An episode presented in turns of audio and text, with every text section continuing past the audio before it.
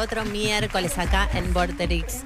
Eh, se pone raro tener algo que repetimos todas las semanas, pero la verdad que a mí me encanta venir a la No, radio. Casi que no es repetir. Exacto. Porque cada día nos disfrazamos de algo distinto, hablamos Hoy- de cualquier cosa. Hoy de San Martín. San Martín. Lo que pasa es que tienen que ver. Hay que ver el look completo. O sea, Claro. esto, No, te esto falta el caballo, gorda. Te falta el caballo. Para los que nos están escuchando, Dalia hoy se vino disfrazada de San Martín sin quererlo, sin pensarlo, y nos dimos querer cuenta sacándonos una foto. Tomó, bueno, ¿cómo tomó están? neptunianamente la, la- la corriente de la expresión Conmemoración. colectiva. Sí, sí. la sí. neptunianidad, porque San Martín era pisciano. San Martín Drag, ¿no? Por supuesto, como debe ser. y, y, eh, mixeado con los 80, ¿no? Sí, Una cosa si se así. Hay Ay, pobre, le deberíamos haber avisado a Nahuel que íbamos a hacer esto. Bueno, ahí está Dalia. El, el Hoy mejor, es el 17 la mejor de agosto. canción patria, estamos de acuerdo que es la marcha de San Lorenzo. Estamos de acuerdo. Te la sube. Hay mal. algo muy de cancha de este Sí, tema. Tiene como algo sí. medio de agite. sí, dale, San Martín, me tatúo a San Martín en una teta, ¿viste? San Martín, alto prócer. Alto Podríamos prócer. decir, Es como- como dijo Hueso, que es el mejor de todos. Es medio como un jingle, ¿viste? Sí, sí, sí. Sí, tiene de todo. Es porque a mí me es una gusta marcha. San Martín. Porque vino, hizo lo que tenía que hacer y, Y se, retiró. Y dijo, ¿saben qué? Les dejo a ustedes. Vino, digamos todo. Se llevó un par de cosas. Se llevó, se casó con una niña de 14 años. no, no, eso no sé te lo si- enseñan en el eso no te colegio, lo ¿viste? decían en, la- el colegio, no. Pero no les parecía 14. relevante, básicamente, me parece. Parece que se usaba en esa época. Claro. San Martín vino, San Martín nació acá en Yapeyú, pero de muy joven se fue a España. Él vivió en España hasta los 34 años. Y después dijo, me necesitan Y en después mi dijo, patria. me voy a ir a poner al servicio porque él Pisciano. Había, había estudiado, mili- mi- mi- no sé, para ser militar. Estrategia. Nati Peluso al revés. Bueno. No, yo te banco, Nati, no, no me chupo lo que hiciste, pero me la dejaste servir. Para los que se perdieron ese capítulo, Nati Peluso tuiteó o dijo, hizo declaraciones. Parece que lo dijo y que no lo dijo y que fue este malversación de, de comentarios Ni por siquiera el lo medio dijo. de comunicación. Ni siquiera lo dijo, pero, Pero bueno. bueno. le adjudicaron una frase eh, en la que ella supuestamente decía que se sentía española y Nati es argentina de nacimiento y le- se le fueron todos al humo como juzgando esta repatriación subjetiva que cómo no le va a pasar. No, no, Qué no. buen país España, yo también me quiero sentir española, Y boludo. bueno, pero San Cancelada, Martín. Laura. Pero Claro, San Martín, entonces te o sea, cancela, San Martín eso se va, viene cuando tiene que venir. Que San Martín vuelve, 34 añitos, dice, ya es hora de ir a... No se, no se había casado, para esa edad era un soltero muy codiciado, pero pobre. O sea, no pobre, clase media. Llega, se pone a las órdenes de la liberación de, de las colonias eh, y le ofrecen, no sé si esto fue así, pero hay una familia patricia que son la, familia Escalada, de donde Remedios era parte, Remedios tenía 14, una familia de mucho dinero, y eh, bueno, la casan. Esta familia quería, era independentista, quería que se liberara Argentina, bueno, que no, no Argentina en ese momento, el virreinato del Rey de la Plata, que se liberara de España, y eh, le ofrecen a Remedios, que tenía 14. te damos la plata si te llevas a la nena, Exacto, básicamente. Es muy chiquita. Es chiquita. Y pare- dice Wikipedia que en la- los granaderos a caballo, que Una fueron... hija de puta. Literal, estamos viendo un meme de San Martín diciendo, en mi pueblo lo que no ven, lo inventan. Así son. Así somos. Para mí estaba fuerte San Martín. Seguro ver, que para estaba mí fuerte. estaba fuerte. Para mí estaba muy fuerte San Martín. Sí, Eh, tenía tenía suyo, cara. Sí, suyo. re, re, re. Esas patillas estaban bien. Yo lo banco, un señor de servicio. Bueno, cuestión es que no sabemos si se enamoró o no de Remedios. Tuvo una hija con Remedios, Mercedes. Remedios murió súper joven. ¿A qué edad habrá tenido la hija, no? Alba, 15. Em, murió murió súper joven y San Martín le hizo una lápida con el- un epitafio que decía, aquí yace Remedios de Escalada, esposa y amiga del general San Martín. Y yo digo que todo muy lindo. Estas dicen, ay, yo quiero que mi marido me ponga eso. No, ¿a qué hablamos? Amigos, no, yo soy tu compañera, soy tu colega, yo soy tu, mu- tu mujer, si querés, te banco, te, tu, tu, acá. Pero amiga, no, amiga es otra cosa. Yo En quiero realidad, morir yo después diría- que mi marido. Yo diría que No mi marido no figure en mi lápida, diría yo. Que mi marido no. La lápida es mía, Ay, viejo. chicos, please, o sea, como, no sé qué prefiero. No, yo me quiero morir yo antes. Bueno. Yo es muy probable que no tenga un marido como viene la cosa nunca, entonces seguramente en la lápida no Tupé, sucederá. El tupé que tiene. Vamos a dejarlo en las tinieblas, esta información. Martín, te agradecemos la cosas liberación. Han cambiado últimamente. Sí, pero en la actualización te quedas corto en Cuando me cosas. den este permiso, ¿Quién? voy a comunicar ciertas informaciones. Eh, no sé, no, mis, mis, eh, mis fuentes. No, vamos a cambiar de tema. Pará, sí, vamos a, vamos a contar de qué se trata este programa, que es una locura, es una ensalada hermosa. Así arrancó, Vamos a hacer un picadito de efemérides y noticias, como siempre, de las que nos interesan, como por ejemplo esto que les contamos de San Martín y un par más. que era un pedófilo. en un segundo. O sea, todo lo de la Exacto. cordillera, enfermo, nos Claro, chupó claro. tres pitos. El mejor Perfecto. prócer, pero hasta ahí. Bueno. Bueno. y después en el segundo bloque nos van a visitar de Moksha, que es una asociación, una agrupación que dan clases de yoga en cárceles, que es un proyecto que está circulando hace un montón y, está buenísimo y nos van a contar de qué se trata. En el tercer bloque les vamos a traer eh, una producción casera de este mundo del conchaverso y vamos a hablar de... Eh, ¿Cómo es encontrarse con lo que uno desea? ¿Uno lo tiene que ir a buscar o tiene que esperar a que venga? En ese sentido, quiero decirles que pueden mandar sus mensajes al 15 no, 4 Casi, casi, 041 9660 casi sale bien. 11 4 041 9660 mensajes de audio por favor. Ustedes son de ir a que las cosas sucedan encarar llamar invitar o son de atraer dejar que las cosas vengan a ustedes. De qué lado estás contanos.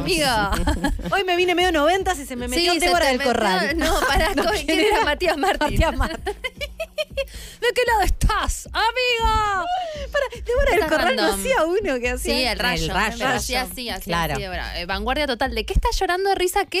Estás como Los Ángeles, como Lam, gorda Lam. Recibe cosas a su celular. Me Jimena. llegó un Tú, tú, tú, mensaje me de un llegó- oyente Recibí un mensaje. que se llama Mercedes, como la hija de San Martín, Ajá. que dice, Jimena, soñé con vos teniendo sexo con Leos Baraglia, rarísimo, a modo de danza contemporánea, pero en bolas y con penetración. No entiendo si ella estaba teniendo sexo con Leos No, Baraglia, vos, si yo estaba teniendo sexo con Leos Baraglia, de, de cualquier manera un gran sueño. Te están alargando la vida. Te Todas felicito. estas oyentes que, que Sí. sueñan con vos coger, te hace bien O seguro. por lo Sí, menos me te dan dan, te años dan de buen vida. sexo. Exacto. En vez, no, si sue- en vez de si, Está sue- funcionando. si sueñan que te morís, eh, te alarga la vida. Y si sueñan que coges, te tiran sex vibes y coges. Salud. Claro, Salud, bien. Salud Sí, si nos estás escuchando, bueno, Este, Estás renovada y no sabes por qué. escuchamos ofertas. Una vez este, estaba yendo a votar hablando de San Martín, y lo vi pasar corriendo a Leo Variaglia y le grité, ¡Leo! ¡Te amamos! Yo lo- Y hizo, Yo ¿En lo serio? vi. Yo lo vi caminando por mi barrio con una chica que calculo que sería su novia, con un mate. Iban tomando mate y caminando por el barrio. Goals. Y a diferencia de Dal, yo lo miré y lo ignoré. Como diciendo, ¿quién sos? No te conozco. Yo me lo encontré comprando frutillas en la verdulería enfrente de mi casa. ¡Ah, lo vimos a Leo lo vimos a Leo. Bien. Drupi, Che, ¿eso Leo lo podemos sacar a Leo Baraglia en algún momento? Dale, buenísimo. Bueno. vamos a arrancar con las noticias Yes. entonces. Parece que Tom Holland se aburrió, no mentira, se limó de las redes sociales que le están perjudicando la salud mental y se bajó hasta nuevo aviso de eh, todas Las las que son las redes. Y cada tanto alguno lo hace, ¿no? Eh, y está bien, estamos a favor. ¿Qué dice? Hola chicos, he estado tratando Está- de hacer hizo esto una declaración, o sea, Salió estuvo a decir cosas. Avisó que se iba a bajar y que protegía su salud mental de esta manera porque entraba como en un loop del infierno leyendo los comentarios sobre él, básicamente. Pero ¿quién habla mal de Tom Holland? Este ser de luz, del bien. Pero por ahí no hablan mal, por ahí dicen Tom Holland sos más petizo que Zendaya y eso a él le genera inseguridad. Bueno, es hablar mal eso. No necesariamente. Pero yo me pregunto, amiga, aunque él se baje, la gente va a seguir escribiendo esas cosas.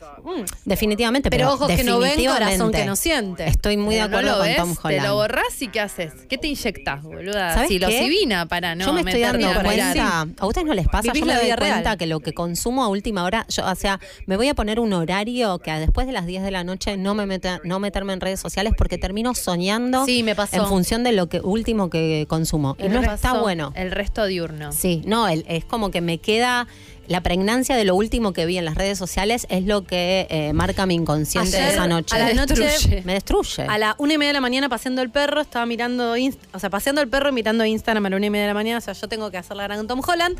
Y mm, una, una chica que sigo en las redes, que la conozco, contó que había perdido un bebé. Y mm, me fui a dormir. También lo vi, dije, uy, Guau, fuerte. viste, muy fuerte muy, muy hermoso lo que escribió, no sé, me, me pareció muy hermoso. Ay, no me jodas. Sí, Sí. pero quedé muy... mm, Yo sí. sabía y no les conté. Sí. Y quedé como, me, me- me- no sé, se ve que quedé así y eso fue lo último que vi, me fui a dormir. Y soñé que hacíamos concha embarazada. Uy, No, re no. tenemos que hacerlo. Sí. Sí. ¿En qué momento? No constelemos eso. No, Bueno, sí, no sí, lo que no, quieran, lo que no, quieran. No, no, lo no. hacemos y de pronto si ustedes se hacen cargo de esa, yo embarazada, estoy, ni yo idea. estoy para hacer. Pero paren, paren, no nos vayamos, No nos desviemos, dejemos perdón. a No, Tom, bueno, Tom Holland, Holland. sin mostrar a Tom Holland. O No. sea, la- el que no conoce o la que no Ay, conoce a Tom Holland. no, este- Eh, que- muy bien, eh, por favor, el equipo de video del otro lado sabe lo que tiene que mostrar. Tom Holland bailando Umbrella, este, donde Zendaya lo vio y se enamoró. Yo Pero- creo que ahí, Miremoslo. ahí terminó. Miremoslo. Callen todo y miremoslo. Si no vieron este video, busquen Tom Holland Umbrella. A mí esto me lo enseñaron ustedes. Ustedes me salvan la vida, amigas. yo tengo a mí, yo no lo no, no una- hubiera llegado si no me lo hubieran mostrado. Él está dragueado ¿Y cómo de- debe con ser? tacos altos, con, un, con, con un corset, peluca. Yendo- Y Zendaya que es lo mira y se agarra la cara está diciendo, medio vestida de varón me lo quiero coger ayer. Ayer Ellos son pareja. Ahora son pareja. En ese momento también creo, y ella de- se dragueó de Bruno Mars y él de Rihanna. Pero él, por favor, el talento eh, para moverse. para Por bailar. favor. Y bueno, Estados Unidos. ¿Ustedes creen que, los que, business. que la gente que baila bien coge bien? ¿Es cierto? Sí, Definitivamente, No hay duda, una ¿no? ley. No hay dudas. Y no hay sí, dudas. porque estás ahí, estás en tu cuerpo. ¿Vieron que Bad Bunny eh, salió en la tapa de una revista vestido de mujer y haciendo declaraciones de cómo Sí. está re cool? Hay como algo. Y Harry. Styles, sí. Y Harry Styles también se draguea un montón. Como que hay Sí. algo que en otro momento por ahí esto no me seducía, pero Tom Holland vestido de Rihanna me parece lo más sexy que hay. Y no sé por qué. algo está pasando. No, porque ¿sabes qué Hay me una pasa? parte que se moja. Porque aparte hay, se monja y hay algo de los brazos y no tiene miedo. ¿Sabes qué? No lo está haciendo con humor. Lo está, se metió y lo está haciendo lo está de verdad. sintiendo, lo está, está sintiendo. Y también. Ay, por favor. eh, No, no, no, nada, todo. Sí, claro, el hombre que se viste de mujer básicamente no tiene miedo a, Claro. a su lado femenino. Eso es muy atractivo. Muy atractivo. Muy. Anótenlo. Muy atractivo, Este, y el talento, ¿no? el a mí el talento, me, el me talento. sirve mucho. Podría estar horas. Horas. Mirando Estaba a la Tom trepa Sí, sí, ya sí. está, Lo vi en boludo. Sacalo porque se Lo vi en loop. Nos- hipnotiza, Ahí te lo, te lo, Tom. te lo Una noche lo vi en loop como tres, cuatro veces. Sí, yo este también, video. yo Como también. no, Lo último que quiero decir con respecto a este tema es que alguien que se bajó también de las redes sociales hasta nuevo aviso es la LIC, la licenciada Sí, Cecilia lo vi. C. Se va a tomar unas vacaciones, dijo que iba a dejar el teléfono de lado y puso esta cuenta, hoy posteó, esta cuenta se toma vacaciones hasta nuevo aviso y puso el mensaje de Edna, el de el mensaje que ¿se acuerdan cuando Bart se hizo pasar por un novio para su profesora para que le ponga buenas calificaciones? Sí. Y él la despide con el no gosteo, como con una carta así como, ¿a dónde voy? No puedo decirte. ¿A dónde? Ay, qué genio. Y, el- y la LIC puso eso, así que le deseamos unas muy felices vacaciones Muy mentales, bien. licenciada. Ya Yo como creo que Tom Holland. Cuando me vaya de vacaciones en algún momento voy a hacer eso. Una semana sin redes sociales me parece que está bien. Es que creo que te puedes quedar a tu casa, dejar las redes sociales y casi que sentís que te fuiste de vacaciones. no, no, Sí. como, como está mi vida últimamente lo dudo, pero entiendo tu lógica y me Sí. gusta. Eh, no lo pienso hacer. Tenemos las dos personas más importantes del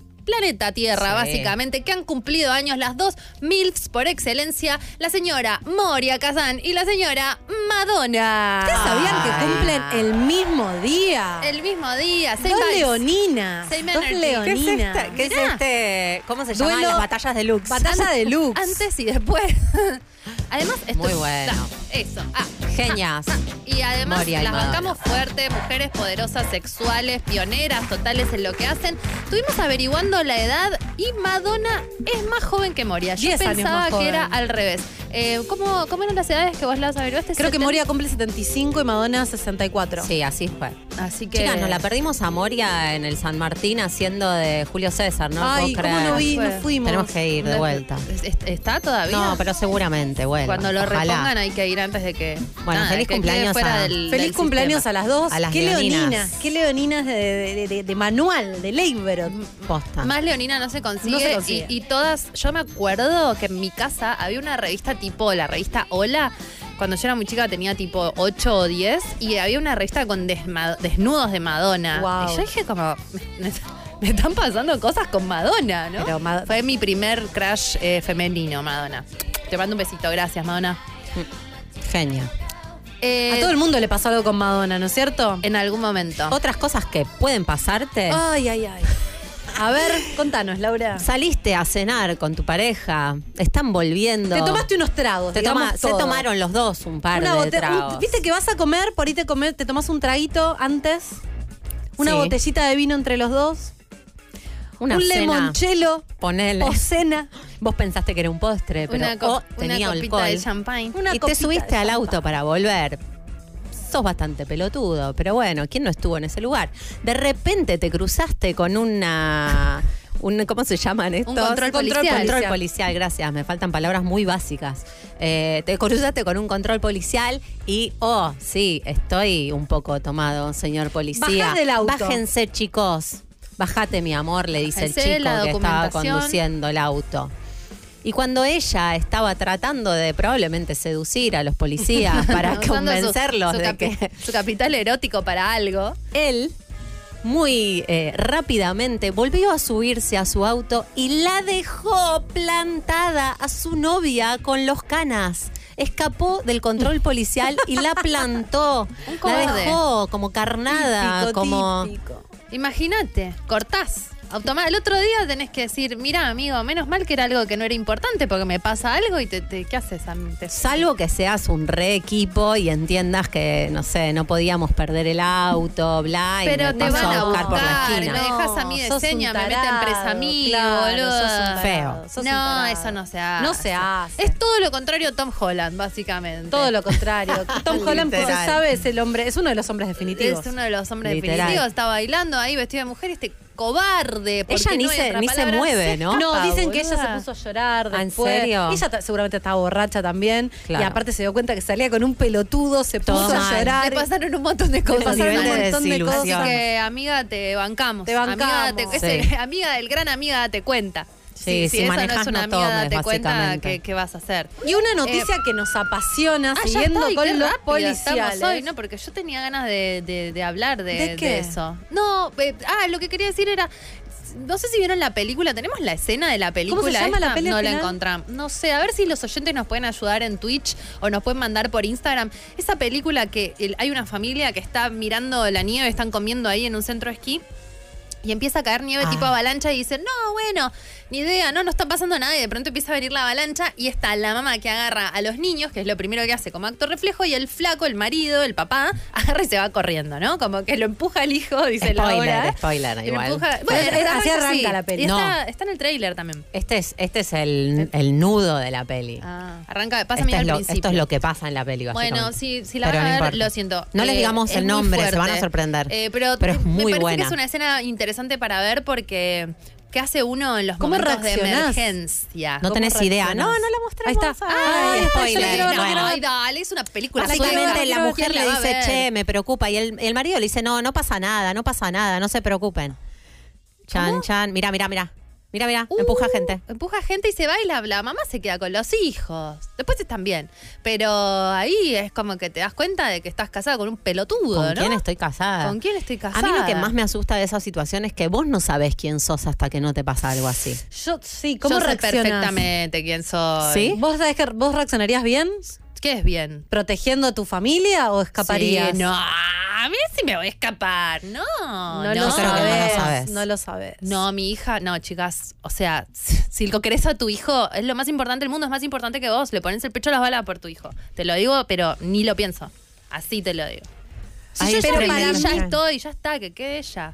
No me parte el alma este, esta Este, escena. bueno, ah, em, la gente También que la nos está diferencia entre padres y madres, ¿no? Sí, pero puede que no sea No siempre todo el padre, así. no todo el No padre, todo el padre. no me vengan a buscar, no todo el padre, pero, Pero- most of them, algunos ni siquiera tiene que haber una avalancha, boludo, el mío se fue a la mierda, no se cayó ninguna nieve, o sea, también, digamos todo. Si tienen ganas de contarnos cómo reaccionaron. Sus traumas infantiles. ¿Cómo reaccionaron sus padres? No, mentira. O cómo reaccionaron ustedes en alguna situación de emergencia. Nos pueden mandar un mensaje al 114-041-9660. Mensaje de audio. A ver, situación de emergencia. ¿Defendieron a sus seres queridos o escaparon como ratas en el control policial? Yo quiero que digamos algo antes de que termine este primer bloque. Tenemos que decir, porque lo están diciendo ahí en el Conex, porque no lo vi. en el Conex, en el Twitch, porque nos estuvieron preguntando. Nosotras estamos palpitando la vuelta a las tablas. Mañana volvemos diga. al Conex con un eh, episodio ahí en vivo con público en la sala de adentro. ¿Cuánto hace que no estamos, no hicimos 600 esto? personas. Desde diciembre. Sí, o sea, muchísimo manijas. tiempo. Estamos muy contentas de volver, se agotó, no dijimos nada, no volvimos a manejar porque se agotó re rápido y eh, estamos sacando una nueva fecha, Sí. ¿Cuándo? que es el 9 de septiembre. O sea, pasado mañana. Pasado mañana ya están las entradas a la venta, así que si quieren, em, en la página del Conex. si quieren ir, aprovechen, apúrense porque afortunadamente se agotan muy rápido.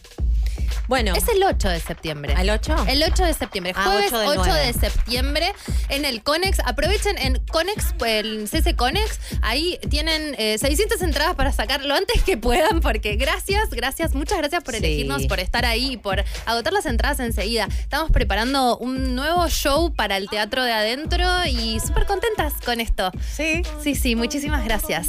Eh, vamos a aprovechar, entonces, tenemos unos minutos más, nos vamos, ¿qué hacemos? ¿Seguimos? Ah, ¿qué quiere decir eso? Yo todavía Esto soy quiere decir, eh, principiante. tema, manda el tema. Ah, bueno. O sea que dejamos la última noticia, la más jugosa, Sí, sí. la el más espectacular para Sí. el último bloque. Para mí sí. porque, Perfecto. porque da ¿Cómo para un bloque entero. Para intriga, esto es así, todo intriga. Bueno, van a tener que esperar el último bloque. Ahí atrás, están, están, nos está saludando. Ay, hola, Nahue. Hola, Nahue, ¿todo bien? Pobre Nahue que. No, iba a decir algo, no lo puedo decir. La vergüenza. Es tímido. Es tímido. No, no, pobre Nahue digo que Dice que entró. lo digas. Que no lo digas. Dice que lo, lo digas. Que lo diga. No, Pato eh, Nahue entró a acomodar las cámaras antes de que arranquemos y nosotros estamos hablando de ginecólogos, DIUs y cosas muy, muy de. Del DIU. del DIU. ¿Los hombres Bueno. saben qué es el DIU ustedes? Hola, Pato, ¿todo bien? ¿Cómo andan? ¿Todo bien? bien. ¿Vos sabés lo que es un DIU? Sí, claro. Ah, perfecto. Perfecto. ¿Hueso, ¿Hueso? vos sabés? Sí. Los gente, los les masculinos, los masculinos del público saben lo que es un DIU. Bueno, si no lo saben, sépanlo porque es muy importante para ustedes también. Entonces, les voy a decir algo importante. Estamos ultimando detalles para ver cómo la presentamos, pero nuestro querido productor Hueso armó la playlist con todos los temas que a ustedes les encantan y esto es a pedido del público, la playlist de los temas de Concha al aire, así que muy pronto vamos a ver si la podemos poner el usuario de Concha y si no lo ponemos en algún usuario nuestro y así la pueden levantar porque sé que les gustan mucho las canciones. Nos vamos entonces este, con Jimena, que está en el look de 1990 y se puso gloss, volvió el gloss de moda. Y entonces vamos a escuchar a Cristina Aguilera con Genie in a Bottle. ¡Qué temón! Estamos de vuelta en este programa cuando en, el, en esa pastillita que viene antes del programa dice ella se refiere a que la concha hable, ¿no? Todos entendimos eso.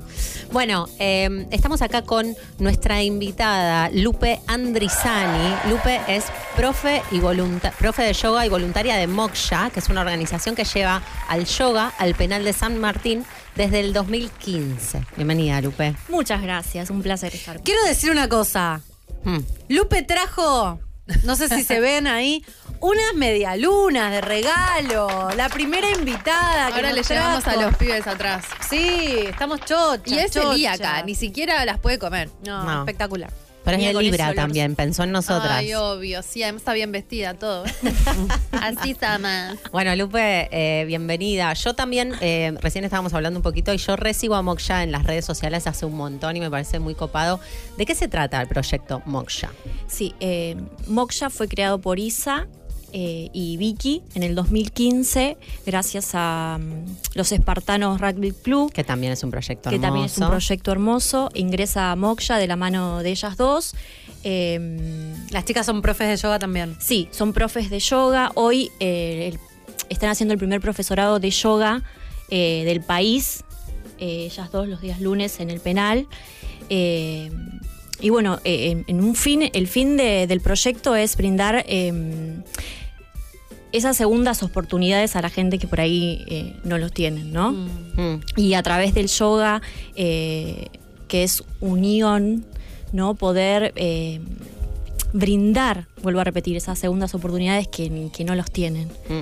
y que puedan autoconocerse y que puedan cambiar un poco esa visión que, que están teniendo ahí en ese encierro eh, con esta herramienta que, que le transmitimos. ¿Y cada cuánto tienen clases ahí adentro del penal? Una vez a la semana. Los profesorados son los días lunes, pero de lunes a viernes en el penal, eh, en diferentes pabellones, brindamos clases. O sea, O todos sea, los días hay clases, pero en pabellones diferentes. Y están dictando ahora el profesorado para que las personas que están en el penal, privadas de su libertad, puedan hacer el profesorado de yoga eh, ahí, ade- ahí adentro y por ahí eventualmente en un momento puede salir y dedicarse a eso o eh, Exactamente. contarlo como una herramienta más dentro de las cosas que hacen. Sí, los chicos que están eh, el, el día lunes, que es donde se organiza el, el profesorado, la idea es que cuando ellos salgan eh, puedan tener un espacio donde puedan brindar eh, la- lo, lo enseñado y puedan ser profesores. Mm.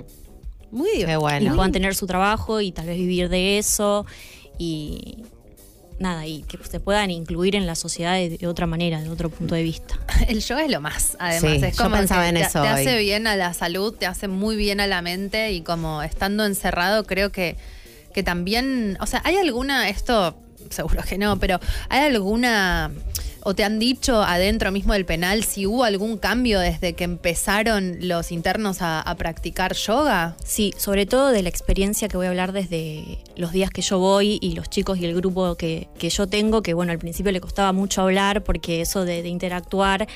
eh, De hablar de sus Sí, sentimientos. que yo al principio pensé Fue- que, mm, que ustedes iban a un penal de mujeres, pero es un penal de hombres. Sí, también hay de mujeres, Sí, también damos clases eh, en los pabellones de mujeres, pero yo doy en el de hombres los días jueves. Ok.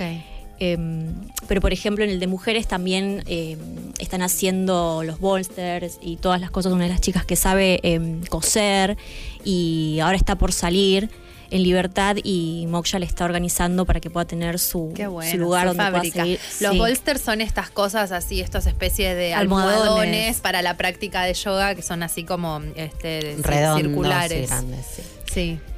Sí, y, una de las cosas que, que los chicos decían era eh, el hecho de que de empezar a, expresar sus sentimientos a raíz de, bueno, cómo se sentían, de, de lo más, cómo te sentís en un silencio total porque le cuesta expresarse y también es ver eso, ¿no? La mirada del otro, cómo nosotros lo veíamos a ellos, hasta que eso se fue como entrelazando.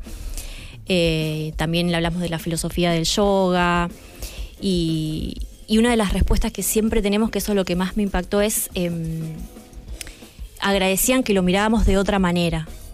Mm. O sea, que los trataban como personas y no como Exacto. presos, básicamente. Sí. ¿Cómo, bueno. ¿Cómo fue tu experiencia? Digo, vos dabas yoga, sos profe de yoga, Sí. dabas yoga por ahí en, en privado, en otros Sí. lados, y te sumaste al proyecto, ¿en qué momento? Sí, me sumí al proyecto a principios de este año. eh, me encanta el yoga, me, me apasiona muchísimo, pero deseaba darlo de otra manera. Esto, ¿no? De que más allá de las redes sociales, de una postura o de cómo se ve ahora, había algo más que me llamaba a mí que quería brindarlo. Y yo seguía Moksha hacía mucho tiempo y, mm, bueno, a principios de este año me sentí preparada porque, convengamos que también es todo un Desafío. un desafío Mm. para Sí, uno claro. en lo personal, porque uno también cambia mucho en lo personal. eh, tanto en la mirada para con el otro como para con uno mismo. Mm. Y bueno, y ahí comencé a principios de este año cuando dije, bueno, es el momento. ¿Cómo Eh, fue el primer día? ¿Cómo, cómo, cómo fue llegar al penal? ¿Habías Sí. estado alguna vez en un penal? Nunca. O sea, fue tu primera vez. Fue mi con- primera vez. Llegando, entrando con el mat de yoga. ¿Vas Sí. sola? No, vamos con dos compañeras más. Sí, Encima no mujeres, ¿no? Eso Mujeres. es fuerte también. Sí, somos tres mujeres. Em, sinceramente, lo tengo muy registrado. Algo que tengo registrado entre lo, emo- lo emocional es el ruido cuando se cierra la, la celda. Claro. Si me preguntas eh, lo- cómo me quedó, lo tengo como muy grabado al margen de lo emocional que uno vive, porque bueno, obvio, no, no, no es que va a Disney. Eh, está entrando a un penal y eso, lo, lo emocional y un montón de cosas eh, está en juego. Claro, claro, Sí. claro. O Pero sea que me la- acuerdo que me fui y no podía ni hablar. Clase el bruxismo lo tenía a flor de piel, pues de, de todo lo, lo- emocional. y, No, y tensa, me y imagino. tensa, sí, sí, sí. Claro, claro, claro. Sí. ¿Cuántos alumnos tenés en una Son clase? 20.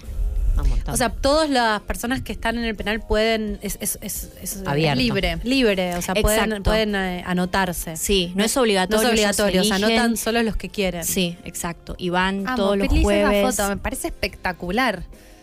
Me y parece en, en general los que arrancan lo siguen haciendo. Sí, Se enganchan. los jueves, se enganchan, preguntan, eh, les encanta saber, eh, nos cuentan cómo se sienten, en, en qué cambiaron. Bueno, porque el yoga, yo eh, justo este año siempre hago el yoga como, no sé, hago cinco años seguidos full manija, después pasan por ahí tres años que no hago, después vuelvo, no sé qué. Y este año que estoy haciendo un yoga que es bastante profundo, me pasa mucho que a veces me emociono, ¿no? A veces hay alguna apertura del cuerpo que me pasan cosas a nivel emocional. Y de hecho en las clases siempre hay alguna que termina llorando. En todas las clases pasa eso. Y me imagino que por ahí que le pasa a todo el mundo, pero en ese momento, en ese lugar, estás privado de tu libertad, estás viendo una situación súper excepcional, entrar en contacto con el cuerpo, abrir desde el yoga, que es un, es un encuentro con el cuerpo bastante más sensible que hacer crossfit, o- no porque esté mal, digo, pero es otro tipo de encuentro, debe mm, sensibilizar. Ustedes, además de dar la clase, después se quedan charlando con ellos, hay un espacio como De bajar casi, algunas diríamos, cosas. sí. Sí, nosotros al principio siempre tenemos una breve charla y luego al final también para ver cómo se sienten, cómo están. eh, y sí juega muchísimo lo, lo emocional. Y de a poco se van abriendo, lleva su tiempo, porque llevó bastante tiempo que ellos empezaran a contar cómo se sienten, cómo están. eh, ¿Hay algún, hay alguno que haya estado desde el inicio, no? Como que desde el 2015 practica yoga. Como me Sí. imagino que debe haber transformaciones muy profundas si, si eso se sostiene en el tiempo, ¿no? Sí, sí, sí, totalmente. Inclusive eh, uno de los chicos que, que está por recibirse también me- comenzó desde el principio. Y Ay, que empezó en el profesorado. sí, tiene Wow. todo el proceso y sí, sí, sí, sí. Incluso ellos, me imagino, después pudiendo volver a, al penal a enseñar. a enseñar, ¿no? Como desde otro lugar. Sí, eso es muy gratificante, pero si te pones a pensar es como estuvieron ahí eh, viviendo todo ese proceso emocional eh, y poder cambiar un poco también eso, eh, la mirada de, de la sociedad y las segundas oportunidades, porque realmente no las tienen. Eh, y eso está bueno, qué sé yo, es, es importante. Está ¿Y a bueno vos cómo, cómo te transformó? Que dijiste, bueno, hay algo de la transformación de ellos, pero a mí también me modifica. Vos das clases, además Sí. de, de Moksha, das clases privadas, digo, Sí. a alumnos privados. Sí, en lo personal un montón eh, de, la de las pequeñas cosas como agradecer todos los días lo que uno tiene, que a veces no se da cuenta en la vorágil de la vida, en lo que uno vive acelerada eh, y un montón de cosas. La simpleza es lo que es como que me cayó un, un ancla y decir, no, pará, estás parada en, en- en un lugar de, de- de mucho agradecimiento. Mm. Y eso a mí en lo personal me cambió muchísimo, que antes no lo registraba, eso de ir, venir, ir y venir, por más que uno haga yoga, vive en una vida de, en plena capital donde va a mil todo el tiempo. Y eso en lo particular me, me hizo crecer un montón. Y también hacia la mirada del otro, hacia no juzgar, hacia saber que detrás de eso hay una historia, que uno no la sabe. Claro, porque Em. acá estaba viendo hoy en el Instagram de Moksha que también dice como qué nos hubiese pasado a nosotros si hubiésemos crecido con esas circunstancias, ¿no? O con esa realidad, como porque también hay cosas que van pasando en la medida en la que como sos criado, ¿no? Entonces es este es muy interesante. Y Lu- eh, Lupe, contame, ¿el Moksha es una fundación o Moksha es una- una fundación, Es una sin fines de fundación. lucro, sí. Y trabajan con donaciones, la gente puede donar Sí. mats. La gente eh, puede donar mat, eh, Moksha Yoga en la cárcel es el Instagram. Arroba moksha, moksha, que se escribe K-S-H-A punto yoga en la cárcel todo junto. Sí, y ahí recibimos mats y donaciones eh, que quieran hacer. Hacer. Eh, ¿Donaciones de qué tipo? ¿Elementos de yoga? Elementos de yoga, mats, sí. ¿Y, a- y reciben también donaciones económicas o solamente...? sí, Ah, también donaciones. ok. Y para hacer esas, esas donaciones directamente los en contactan Instagram. ahí. Sí, Ok, perfecto. sí, porque hay donaciones para el profesorado, porque para pagarle a las chicas eh, que hacen el profesorado. y A las profesoras. Sí, a las que brindan. ¿Vos sos voluntaria? Eso no Sí, entendí. Yo Ok. sí soy voluntaria. Las profesoras de clases son Exacto. voluntarias, las profesoras del de, eh, el profesorado cobran a través de la Claro, fundación. sí. Ok, y eso, para que quede claro, se recibe a través de donaciones, así que está buenísimo. Si los y las oyentes tienen ganas de ayudar, en arroba moksha.yo en la cárcel se contactan para donar. Por ahí tenés un mat medio viejo o, o no practicas más yoga y tenés un mat ahí tirado en el placar o algún elemento de yoga, bolsters, este lo que sea, eh, ahí pueden contactarlos. ¿Cuántos voluntarios hay? Hay- eh, son- ¿Ya es grande Moksha? O sea, me imagino 60. que 2015 ahora son 7 años ya. 60 Ah, un voluntarios. montón, de 60 profesores. Y siguen recibiendo, si alguien se quiere anotar, puede, si Sí. algún profe quiere anotarse para, Sí, sí. para ser voluntario, ahí también en Pueden. el Instagram. Sí, sí, sí. En el Instagram ahí está toda la información y pueden sumarse. Trabajan bueno. solo en el Sí. penal de San Martín, no en, en ningún otro. Se abrió hace poco uno en Ezeiza, eh, pero no, no, no estoy muy segura. O sea, se abrió, pero no es de Moksha. Ah, ok. Ok. No hay otros segura. proyectos. Sí. Estaría bueno que, que estén Fan- todas fantasilando, ¿no? Pero en todas las cárceles, como para descongestionar un poco también. Yo siento que, que sería bueno para todos, para los que trabajan en la cárcel, para los que están este, privados de su libertad, para los que ayudan ahí adentro. Es como algo, eso del círculo virtuoso, ¿no? Pasa un poco. Sí. Eh, vos contabas antes de, antes de entrar, eh, antes de empezar el bloque, que también aparte das clases de yoga eh, en el... eh, ¿Dónde dijiste? En el, En el barrio 31. ah, en el barrio 31. O sea que, ¿esto es antes de Moksha o an- Después. Ah, o sea, empezaste en Moksha, le empezaste a agarrar el Sí. gusto a, a- a dar yoga eh, como una manera de, de integración Sí. eh, social. Sí, y total. eso no es en el contexto de Moksha. No, no es en el contexto. Eso de otra fundación. Es otra fundación, sí. Ah, ok. O sea que hay varias fundaciones que a través del yoga se meten eh, como en, en lugares que por ahí eh, la gente no lo haría eh, de manera. Sí, que no está la oferta, ¿no? Sí. Si uno no va a ofrecerlo, probablemente esas personas, o seguramente en la cárcel, no se enteren de que está De que existe esa tal cosa. posibilidad. Me, me flashea porque mm, siento que hay algo de la privación de la libertad eh, y, y ir a, a darles esta, este canal de apertura que también es, ¿no? Como de, de- y de conexión, como si hubiera algo de se cierran las puertas así, Se o sea, se cierran las puertas de afuera y se abren las puertas hacia adentro, me parece repotente, como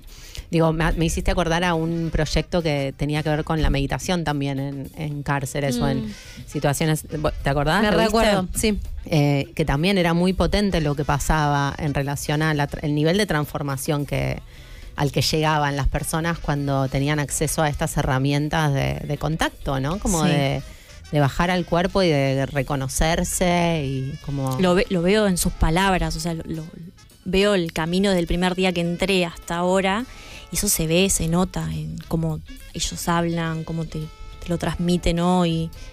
Eso se, se nota un montón. ¿Y han hecho alguna investigación o medición en relación al impacto que tiene el proyecto este o Espartanos, por ejemplo? ¿Sabés si hay algo ¿Qué de... es espartano? Ah, Yo sí, no- porque sí, lo dijeron. Yo conozco quedó- a alguien que es profesor de, de ese proyecto, voy a decirlo así y vos corregime que debes saber más, pero eh, es un grupo de, de jugadores de rugby que eh, quiso llevar la filosofía del rugby a las cárceles, entonces dan clases de rugby en cárceles. Ah, ok, ok. Y bueno, básicamente que el rugby eh, hoy en día está, está eh, siendo revisado en un montón de cuestiones, pero en un montón de cuestiones yo como jugadora de deporte en equipo, hay, hay cuestiones de la filosofía de, de la práctica de un deporte en equipo que son re Valiosas. valiosas, exacto. Y, y se ve que, o sea, me acuerdo de hablar con esta persona, que era un, un chico que trabajaba en locaciones, eh, y que estaba flasheado y que estaba totalmente emocionado con lo que le pasaba a la gente cuando ellos iban. Como que es muy, también, eh, debe ser un proyecto que, que debe tener mucho impacto. Sí. Sí, creo que eh, junto con, con el yoga más eh, lo que hacen los chicos es muy fuerte para, eh, para ellos eh, todo eso y cómo van creciendo. Mm. Sí. ¿Hay algún caso, alguno de tus alumnos que, que te haya tocado más o que hayas podido como tener como más contacto con alguien y, y ver como una, no sé si una transformación, pero por ahí como algo más en primera persona de, de qué les pasa con esto? De, mm, respecto al yoga o sobre su vida. Sí, le- le- como el yoga atravesado, o sea, su vida atravesada por esta práctica. Sí, eh, por ejemplo, nos dicen que cuando practican, cómo, cómo pudieron conectarse con lo emocional. Mm. Eso es algo que, que está, que está, que, que no sé, es como que puede conectarme eh, con mis emociones, o te quiero contar que haciendo esta práctica me emocioné, o tú, no sé, o me acordé de algo, y vos decís, wow, qué. Es como que uno también a veces le cuesta bajar todo eso en palabras, todas esas emociones que, vas, que va viviendo. Mm. Sí, sí, no, no tenés que estar en una cárcel. Digo, yo estuve la- básicamente la mayor can- par- parte de mi vida sin poder entrar en contacto con ninguna total. emoción. Y eh, creo que em- empecé ese camino a partir de empezar terapias más corporales. Por eso digo que qué fuerte. eh, el yoga en ese sentido también es una autopista a que de repente te empiezan a pasar cosas. Sí. Empezás a sentir cosas que no sentías. O, o el momento de, de la relajación, eh, los chicos que no pueden cerrar los ojos y que por momentos después lo hacen y te dicen, se acercan y dicen, profe, hoy pude cerrar los ojos. Ay, mi amor, Mm. claro. Y es un, viste, que es como, No, claro, que si cerrás los ojos, es, muy peligroso en el penal cerrar los ojos, ¿no? Dormir es como cuando dormís te hacen. Entonces es, es un momento de poder evitar la vulnerabilidad en seguridad. Es muy importante para poder también este, estar ahí, ¿no? Y estar, estar en presencia y, y encontrar como un lugar de paz. Y además me imagino, digo, hay un montón de las fotos de Moksha que, que son de, de mucha interacción y mucho contacto entre eh, los que participan, Sí. que en general en las prácticas de yoga, digo, yo no cuando voy a yoga no me toco con nadie, pero hay algo de, claro, nadie. pero... Pero sí, hay debe algunas ser, posturas que están Sí, que son eh, figuras, compar- figuras no, como posturas compartidas. Y me imagino que, que en esto, ¿no? Pienso de que son personas que están encerradas juntas. Eh, esto de no puedo cerrar los ojos en el espacio en donde descanso, en donde como, no es que puedo irme y tengo un lugar en donde estoy tranquilo. Entonces, digo, en esto de, de trabajar el contacto, no sé si es intencional, algo que específicamente se trabaja en este espacio eh, con una con un objetivo como de integrar Claro, ¿no? son las y de conectar clases. a estas personas. ¿Hay algo particular del tipo de yoga que, que dan? eh, no, hay, difer- o sea, hay diferentes ramas y los profes lo van adaptando. A veces nosotros hacemos eh, un yoga que tenga más dinámico de juegos en, en un punto y también eso es maravilloso porque es la devolución es conecté con mi niño interior. Por el otro día nos escribieron y nos dijeron conecté con mi niño interior. Entonces, tratamos de ir viendo más o menos cómo podemos, siempre con la medida del yoga, pero como ir adaptando la clase. Mm. Para, bueno. justamente para que fuera, para que sea más beneficioso para ellos, ¿no? Como Sí. un momento de, Sí. de salida. Qué bueno, Lupe. Muchísimas gracias, por haber venido. ¿Hay algo más que nos quieras contar, que te hayas quedado con las ganas? No, muy agradecida, Bueno, les gracias. recordamos a todos que pueden eh, hacer sus donaciones, que es re importante, en arroba moksha con K y sh punto yoga en la cárcel en Instagram. Los encuentran si tienen algún mat olvidado o algún elemento de yoga que no estén utilizando. O también pueden hacer donaciones este, de mm, Dinero. dinero para apoyar ya sea la compra de materiales o también eh, pagarle a los profesores que van a hacer el profesorado para los... Ahí este, está el proyecto de. Bolsters. ¿El proyecto Bolsters tiene su Instagram particular o también mismo vía de- Moksha? Mismo Viva Moksha. adentro de Moksha. Sí. Muy lindo, muy lindo. Muchísimas gracias. Gracias. Nos vamos. Gracias. por haber venido. Nos vamos entonces a un corte a escuchar a una genia, a una queen, a otra de las mil señorotas que me gustan, la mala Rodríguez con un temón, La Cocinera. Concha al aire, un espacio de diálogo lejos de los prejuicios y con una mirada como solo ellas pueden hacerlo. Jime, Dal y Lau están en Vorterix hasta las 19.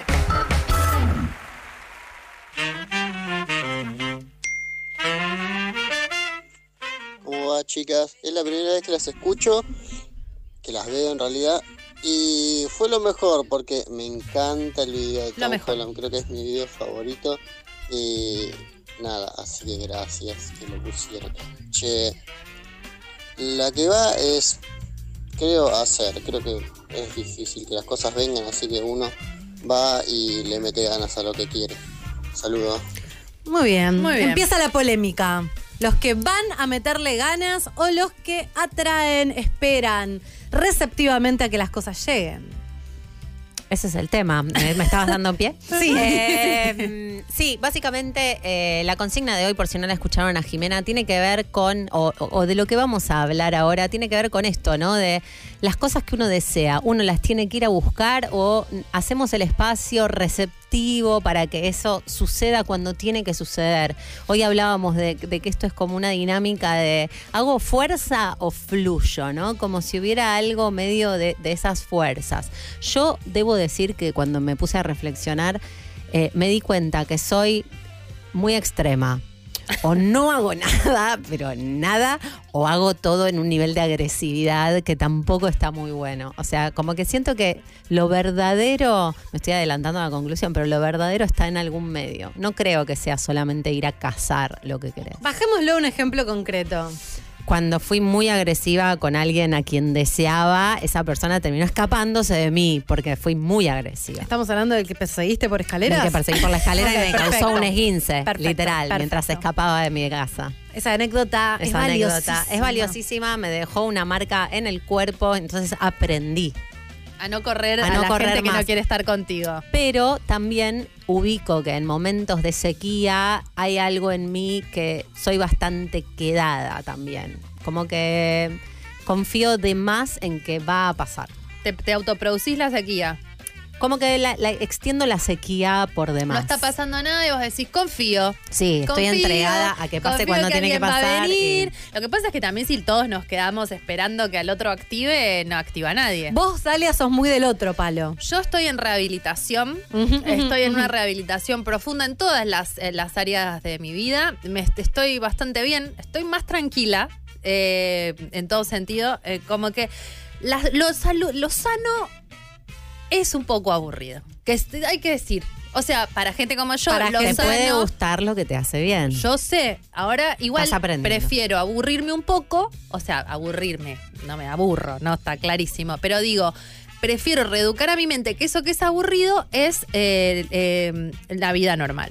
Entonces estoy tratando de escaparme de la toxicidad. Pero en esto lo que quiero decir es que a veces el perseguir o el ir hacia no te permite ver eh, cuándo estás siendo elegido o cuándo eh, hay un movimiento de deseo, ¿no? Entonces a veces esto de, no sé, dejo que las cosas me pasen, eh, genera también una especie de feedback positivo. ¿Me expliqué? Fui súper profundo. Yo por, no, me parece que fue muy profundo. Yo voy a poner un ejemplo más concreto. Ah, por no, si ejemplo, no es un ejemplo nada concreto. Estamos en, eh, estás en un momento donde eh, estás soltera. eh, vamos, a, vamos a meternos en el universo citas. Estás soltera eh, y no tenés mucho deseo. O por ahí sí tenés deseo, como un deseo medio intelectual de estar con alguien, pero ¿Estás hablando de mí? no, estoy hablando de mí. Estoy hablando de mí. eh, en otros momentos de mi vida. Y que, y que también te da un poco de fiaca salir a buscar, porque ya se sabe que a veces uno tiene que estar fuerte para entrar en las apps de citas, porque todo es un Totalmente. Las movimiento citas son desgarradoras. muy desgarrador. eh, y sin embargo, yo creo que respetás este momento donde decís, bueno, no tengo tantas ganas de meterme en esa o lo pu- empujás un poco. Yo soy partidaria de empujar un poco. De que mm, a veces hay que hacer como un movimiento, pero creo que este medio que vos decís, Lau, para mí es la teoría de la caña de pescar. A ver. Ah, la miércoles. Siempre Opa. ella saca una teoría Les de juro, algún que, lugar. les juro que la acabo de sacar en este preciso Ay, instante. cómo no me la gusta. pensé. Estamos teniendo una epifanía en vivo. Esto es Jimena, esto es ser amiga de Jimena y tener la suerte de presenciar algo que sucede, de un insight. y de es un insight. con Jimena, Es te un tira insight. Para mí esto vivo. es así. Vos estás. Vos estás en la. Vos estás en la costa. Y hay peces en el, en el, en el lago. En el mar. Y como tenés hambre. Cuando tu amiga te dice, está, está, está lleno de peces en el Está mar. lleno de peces en el mar. Entonces estás ahí Cerrá parada. los ojos. Y decís, ¿qué hago? Voy a esperar que me traiga Jehová un pez que, se, que venga hacia mí por una marea y me alimente. Le rezo todos los días para que el universo provea. ¿Puede pasar que te caigan peces del cielo cual magnolia sapos? Bueno, puede pasar.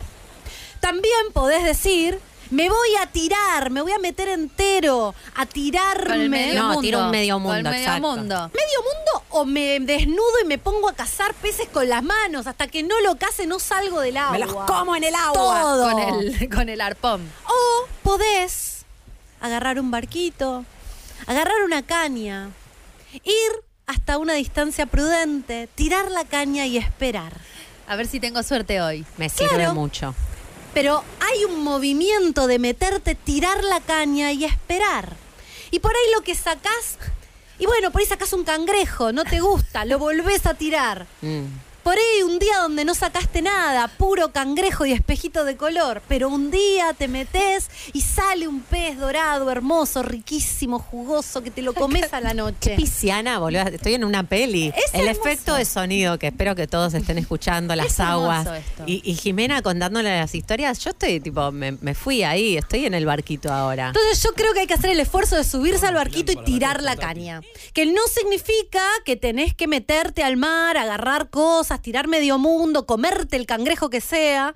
Porque además, cuando haces eso, espantás a los peces. Obvio. Porque para pescar hay que estar en silencio. silencio, disimuladamente, tener mucha paciencia, ver si el pez quiere venir a tu carnada. Es una conversación con la presa también. 100%. Me gusta. Para mí ¿eh? también hay algo de muy valioso de ese momento, ¿no? De la espera, de que para mí los pescadores pescan por, por ese tiempo hasta que pescan, ¿entendés? Pescan por el ritual y por el espacio de Eh, meditación. Todo el tiempo estás pescando. El, Estás no, pes- el meditando. no pescar es estar pescando. Exacto, y para Es mí lo hacen por eso. Y de ese momento, digo, usando la analogía, debe ser muy valioso para refinar eh, tu, tu deseo, ¿no? Como para ir dándote cuenta de qué es lo que estás dispuesta a, a recibir o qué es lo que estás dispuesta a sacar de ahí, Y lo qué que- te está gustando. Lo que me gusta de la teoría de Jimena también es que cuando vos pescás, o sea, esto es maravilloso, lo del de- al libro de Concha Podcast. Al libro. El- el- el, eh, cuando te llega el pescado, La parábola del pescador versión Concha Podcast. Tanto colegio católico sirvió para algo. pon tus manos en la mano del Señor. De Pero poné tus manos en la mano del Señor y hace algo también. Claro. Hora es la hora, Hora es mamita, la me lo tatué. Lo que quería decir es que te llega el pescado y por ahí es un pescado bien, no es un cangrejo, no es un espejito de color, es un pescado bien y vos puedes decir, yo este pescado no lo como más. Y lo sacás del anzuelo y no se revolea el pescado con amor y responsabilidad emocional. La última vez que comí pejerrey me cayó como el orto. Me cayó mal. Yo para el pez espada ya no estoy, ¿viste? Claro. Lo tiro. Entonces, lo que Una yo anguila digo venenosa, es que en, ¿no? el- en la pesca, la pesca te da tiempo. Te da tiempo de pensar, De ver. bien. Cuando estás con el medio mundo, cuando estás así como medio Te metes desnudo al agua chapotear, agarrar lo que sea. Y ya lo No. andás matando, agarrás todos juntos y se Todo Eso es buena bien. esa. Tirás el arpón, matás lo que vas matás. matando cosas. Te lo comes. No. Pero Ahora- ¿a qué costo? Vamos a, vamos a escuchar unos audios y después vamos a volver a explicar de qué estamos hablando por si alguien acaba de aterrizar y se perdió en la parábola del pescador. Hola conchas, Eh, yo creo que lo mejor es cuando dejas que pase porque en casos citas como dice Jime y la verdad que llega un buen varón dentro de lo posible y de lo poco que hay, así que banco que dejar que suceda. Yo creo A que. mí me da mucha ansiedad solo dejar que No, suceda. pero creo que no es solo dejar que suceda en el sentido de. Yo este chiste ya lo conté, lo cuento mucho en mis A clases de tarot. Ay, estoy hoy. Mirá, la, la- la religión, la religión. Hay un chiste que dice que hay una inundación muy grande en un pueblo. Estás el agua. Claro, estoy con el agua. Hay un hay una hay una mm, tormenta muy grande en un pueblo y se empieza a inundar el pueblo. Y entonces van los eh, camiones de bomberos evacuando a las personas. Y cuando llegan a la iglesia quieren evacuar al cura y el cura les dice, no, no, Dios me va a salvar, vayan. Sí, empieza a subir el agua, entonces ya vienen con unos barcos a decirle, señor cura, venga. Y el, el cura se trepa al último, al techo de la iglesia y dice, no, no me lleven porque a mí Dios me va a salvar. Se van los barcos ya, el agua está en el campanario, le está agarrado a la cruz.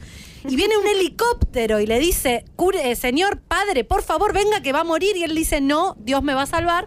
No, no. Básicamente mm, Se muere. se inunda, muere y va al cielo.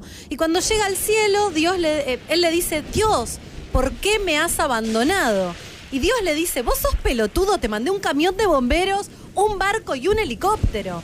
Entonces, a ¿Qué veces nos quiere decir el señor con esto? nos quiere decir que tenemos que estar, bueno, en una actitud abierta y activamente abierta a responder. Uno tira el deseo. Yo quiero salir con alguien. A mí me pasó. Te subís al barquito. Quiero salir con alguien. Dije, quiero salir con alguien. Bueno. Estás sin hacer nada, pero a la vez estás pescando. No, ¿y qué pasó? Dije, bueno, no me quiero. eh, Las redes sociales, las No apps de gustan. citas no Esta me soy yo, gustan. sí. ¿Y qué hago entonces? Bueno, de repente me- había personas que me mandaban mensajes por Instagram, que yo en general no le doy bola a eso. Pero dije, bueno, si no me voy a abrir las apps, más o menos me encara bien alguien por Instagram. Voy a salir.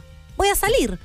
¿Y cómo te fue? Bien. Ah, Sí. bueno. Pero lo que quiero decir es, Si quieres resultados diferentes, haz cosas diferentes. no es que yo salí a pescar, pero estuve receptiva y la vida trajo algo y podría haber dicho Eso, Ay, algo- no, qué pa-". la verdad me daba paja salir. ¿Quién es este? No sé ni quién es. Claro, me daba paja. Por pero, ahí ni me gusta. Exacto, seguro, no me va a gustar. Y Y después- bueno, empecé a salir por ahí te gusta. ¿Te gustó? Y sí, porque a veces también eh, es cuestión de animarnos a hacer cosas que no nos animamos. O probar. Yo siento que estaba pensando en. em, en los cambios, ¿no? Y en que por ahí yo durante mucho tiempo trabajaba en una industria en la que renegaba un montón y no me gustaba y no me gustaba. Y no sabía, y me preguntaba cuál era mi vocación y qué es lo que quería y a dónde tenía que ir. Y no había claridad de una dirección o un deseo. Pero empecé a hacer cosas con la esperanza de que en ese, en ese movimiento generado por mí algo empezara a pasarme diferente. Y así fue. Y terminé estudiando astrología y terminé siendo astróloga y cambiando. Como que siento que hay algo de poner en funcionamiento una rueda. Eh, y también estar en esto de, en, en realidad no sabes a dónde te lleva ese movimiento, en el fondo. Es como una intención. Es medio una Sí. cuestión de fe, siento. Es setear la intención y, ac- y accionar. Sí, Ir pero no- pero accionando sin estando- dirección. Y sab- sabiendo que en realidad esto que hablábamos, me acordaba mucho de Concha Existencial, que es un episodio de nuestro podcast que pueden escuchar en Spotify, eh, que decíamos mucho esto de, bueno, hay, hay una inteligencia en la vida que te va a traer lo que vos necesites o lo que vos quieras, si es que la vida y vos están haciendo match, ¿no? Si te estás encontrando. Entonces, hay algo de desear y hay algo de, de- de confiar en la inteligencia de lo que viene. Yo estoy muy. en- O sea, para mí es eso. lo que pensás que Para- querés y chocarte contra mil paredes y no estar registrando que eso que estás queriendo no está No es. saliendo. O sea que por algo está Dios te está diciendo, casa. amiga, ahí hay una pared, no hay una puerta, mi amor. ¿Por qué no vas a donde eres aceptada? Exacto. A ver. Hola conchas, buenas tardes. Ay, Hombres sí, qué bien. Eh, Hay que hacer el para mí es un poquito de esto, un poquito de aquello. Hay un tema que dice la suerte es amiga de la acción Me gusta. eh, y creo que encara de una forma interesante esto de, de intencionar y accionar y las cosas que suceden. Igual con cuidado, porque la otra vez les contaba lo de la anécdota de los almohadones que me mostró la consteladora, que es eh, esto de que las relaciones, esto es- creo que está dentro de un libro de Joan Garriga que se llama Bailando Juntos, es sobre constelaciones y relaciones Parejas. de pareja, donde uno hace un movimiento, como que ah, pone la- la- los vínculos como, un, como si fueran un paso de baile. Entonces, donde uno hace un movimiento y el otro tiene que hacer el movimiento eh, en respuesta a ese movimiento. Pues si baila solo, eh, nada, está rara la coreografía. Entonces, vos haces un movimiento y esperás. Entonces, es como, para mí, el- en esto de, de activar, es una activada, no cinco activadas, hermana. Claro. Es una, o hermano, hermané, es una activada. A ver si el otro responde y también respetar si el otro, qué tiempo tiene el otro para responder a esa activada. Si no es tu tiempo, entonces no es tu lugar tampoco, ¿no? Upa, y además upa. Y es uno- ver ahí, yo hago un movimiento, a ver cómo me responde el otro. Y si yo vengo siempre en la misma coreografía de que hago el movimiento y el otro no responde, y bueno, entonces me parece que tenés que irte a otro lado a ver qué pasa donde responde. No, No, y también cuando pienso en que el otro, uno piensa que hace, no sé, te pregunto qué querés comer hoy y vos me vas a responder pizza o empanadas. Y en realidad por ahí yo te pregunto qué querés comer hoy y vos me respondés, no tengo ganas de comer, tengo ganas de Ir ir, a jugar al cine. tenis. Y es como, "Wow", como que hay algo también de un tipo de disponibilidad en esto de abrirte a lo que la vida ofrezca, que vos lo que accionás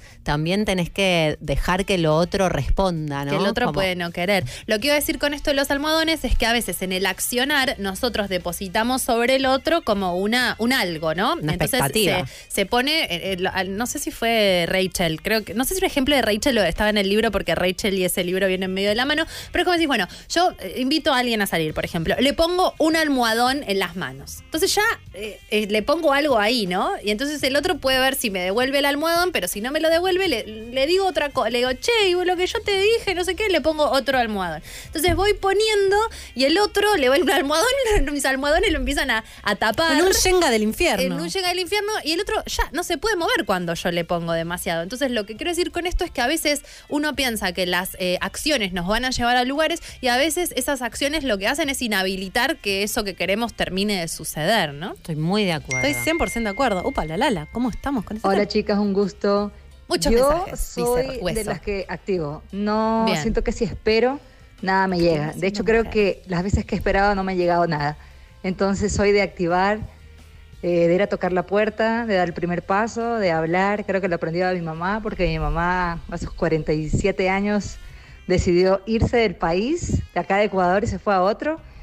Y ahora, nada, viviendo una vida hermosa ella. Así que creo que es mi ejemplo. Qué bien. Hermoso. Es que yo sí creo en este ejemplo de los almohadones que es re valioso dar el primer paso, iniciar un primer paso en una dirección, sabiendo que por ahí el objetivo. Te la si- jugás. Claro. Te. Pero sabiendo que por ahí, mm, bueno, no te vas, te puede salir bien, te puede salir mal, puede no pasar. Y, ten- y para mí es estar atento a escuchar lo que viene del otro lado. Vos das un paso en una dirección. ¿Qué viene del otro lado? ¿No?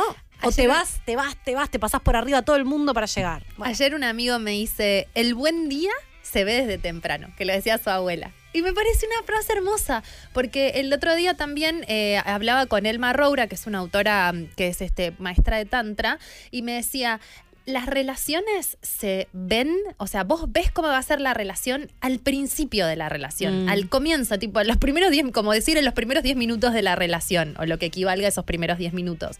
Que después lo aceptes o no lo aceptes es otro rollo, pero vos ya te das cuenta si esa persona está disponible, no está disponible, cómo va a ser, cómo va a dejar de ser, ¿no? Escuché una es verdad. importante esto. Hay que salir sobrias. ¿No? Como, Imposible. No te, no te dejes No, imposible. No, 10 es- no es los primeros 10 No, no, minutos, ¿no? sé, es como los sí. primeros encuentros. Ya después ese que te. no- si ya no te contestó el mensaje, amiga, no te lo va a, te lo va a volver a hacer, Sí, ¿entendés? sí, Si sí. te deja colgar, si llega tarde. Si te es conociste mierda. cagando a alguien, Claro, ¿viste eso? y después te, decís, ah. y después te va a terminar cagando a vos. A ver, adivina. Si se lo hizo a otro, te lo va a hacer a vos. El año pasado yo estaba saliendo con alguien y mm, un día así de angustia, porque también no me, yo no soy de mm, poner muchos almohadones, pero estoy esperando que me devuelva el almohadón y cuando no me lo devuelva, no me lo devuelve, entro en una en un pozo de entro en un pozo muy oscuro. Entonces en ese pozo de oscuridad me puse un video del Mar Roura. Bien. y ella lo primero que dice es cuando es sí, es sí sin Claro. ningún tipo de dudas. Sí. ¿Del otro hacia vos o de vos hacia el otro? no, de la relación, como que lo sentís. Cuando, y, Fluye, si no cuando es fluye, sí, fluye, qué es no. No, eso dijo. Si no es sí, Es no. es no. Y yo, que no estaba sintiendo un sí rotundo en esa relación, dije, ay, qué exagerada ella. La verdad, no, no No te- estoy no de te banco. Elma. No te banco, Elma. Y después tenía razón. Qué difícil hacerse cargo, ¿no? Ah, Es- dificilísimo.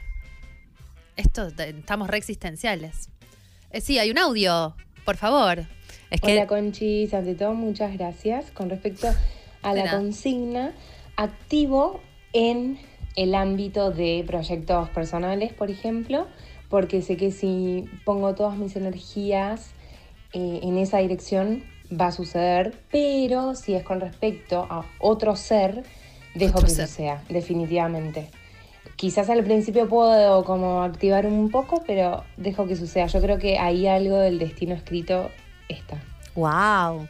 Mira, a veces al destino hay que apurarlo. Yo te lo digo, tengo experiencia. Mm. Este, Buena experiencia o mala experiencia. Mala, Dalia? por supuesto. ok, perfecto. No, pero digo, ¿qué pasa con la mujer que activa? En lo en el laburo no es tan ahora creo que estamos lo suficientemente construidos, pero en, en los vínculos, ¿no? Porque hay algo del hombre que se le frita el cerebro. Me interesa la opinión del control. Ay, yo pensé que íbamos a hacer esto. Dije, les tendríamos que preguntar a los chicos Y qué les no pasa. sé, yo Pero acá son todos muy deconstruidos. Ah, quiero en el hablar con control, hombres y están ellos ahí a también. mano. Pueden decir la Podemos verdad charlar hoy. un poco. ¿Qué pasa con.? Porque hay algo que es. Hay tipo Pato, memes al respecto. Pato está Dale. Pato, dale, dale. Hay algo que pasa con el tema de. eh, le- a los hombres les gustan que las mujeres activen. Pero hasta un cierto punto. Les gusta que las mujeres activen, pero después vos activás y, y después se les mete como algo para adentro. Hay, hay algo ahí raro. Es como, bueno, pero no tanto, ¿me entendés? Como el, el hombre fantasea con ser levantado, pero cuando es levantado, después siente medio invalidado, no sabe qué hacer, siente que no sabe qué hacer. Contanos, Patricio, ¿Qué por decís, tu Pato? experiencia. ¿Qué decís? Eh, Eh, En representación es- de todo el género masculino, por uh, favor. qué cuánta presión. Sí, sí. Ay, sí. Eh, a mí no, no sé si me pasa. No, yo diría que no me pasa eso. O sea, sí, sí, pero tiene que ser correspondido. O sea, no siento una presión de, uh, me están encarando, entonces me tiro yo para atrás. No, si yo tengo esas mismas ganas, vamos para adelante. Pero me refiero, ¿te pasó alguna vez? Estoy pensando en eso, si me pasó alguna vez. Porque al principio les divierte, pero después llega un momento en el que ya no les divierte más. Como que, para, a mí lo que me divierte es ser hombre y casar, que es como mi misión en la vida, es lo que tengo que hacer. Entonces, cuando después ya no tienen que ir a casar, no les divierte tanto. Es una teoría personal que tengo. Es verdad que cada uno más o menos tiene unas cosas que hace y que si el otro las hace por vos, Eso. perdés un poco de eso. Pero, De poder. pero también está bueno vivir algo que no es tan poco común. Porque Mm. justamente eh, casar, todo el mundo casó. Pero ser casado no es, no es lo común, entonces está bueno vivir algo diferente. Como hombre decís. Claro, Te sí, tiene sí. que gustar un poquito ser casado. Tenés que Sí. ejercitar el ser casado. A mí, me- a mí me interesa, la verdad que es como Bien. que si, si, si es siempre lo, lo mismo, Arroba aburre en todo sentido. Muy bien. Nada- Claro. Muy bien, muy bien. Declaraciones fuertes. No, No, no, sé si podemos decir el Instagram de Pato. ¿Cómo? ¿Podemos ¿Cómo era decir tu Instagram? Instagram? Eh, sí, creo que ya lo hemos dicho. Eh, Pato G. Ballesteros. Perfecto. Muy Arroba bien. Pato G. Ballesteros está disponible para ser casado. Eh, Huesos está haciendo el que está hablando por teléfono, eh, así que va- vamos a poner un audio. Buenas, a los hombres nos encanta que activen las mujeres, es Ah. cierto, pero no nos gusta que nos sofoquen. Creo que ahí está el problema, es como encontrar el punto híbrido. Sí. Pero tampoco está bueno eh, la experiencia de las mujeres que por ahí activan, pero después como no te quieren sofocar, eh, se reprimen un montón de cosas que sienten y no te las quieren compartir. Está bueno conocer si la persona es intensa y bueno, es intensa, listo. No hay mucho que Dale. hacer.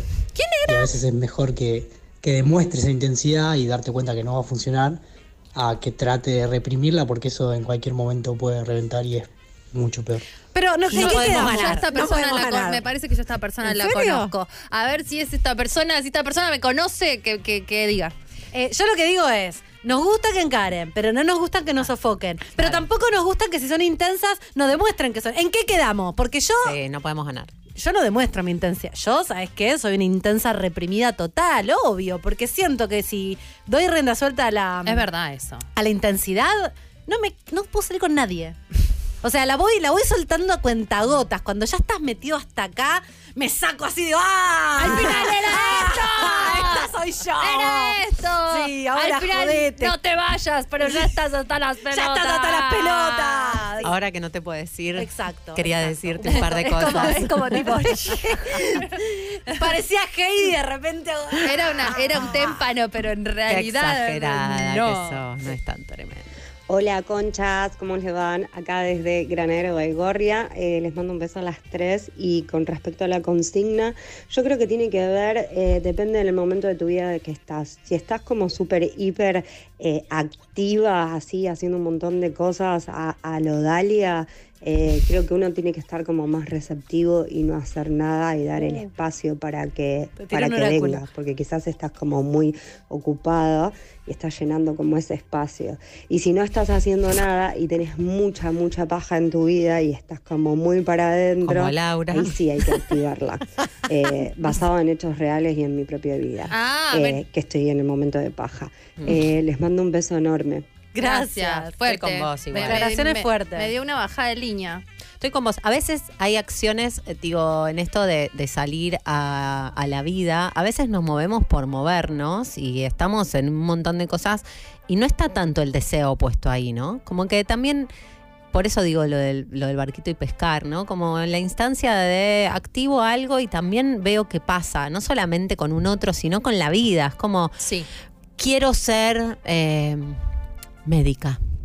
Y voy, y voy a ser médica y voy, y después estoy siete años pasándola como el orto. No, no me planteé nunca en esos siete años que quizás el deseo no estaba puesto ahí, como algo de cuando estoy en movimiento, por ahí no ir tan rápido como para mantener un poco de la El sensibilidad. registro. El registro. Les voy a contar algo re lindo. Eh, este año fui, volví hablar con un compañero mío de sexto grado del colegio. Que no veías hace. No, no, no, no lo veo desde sexto grado. Wow. Pero hablamos por Instagram porque me dijo, se me ocurrió estudiar tarot.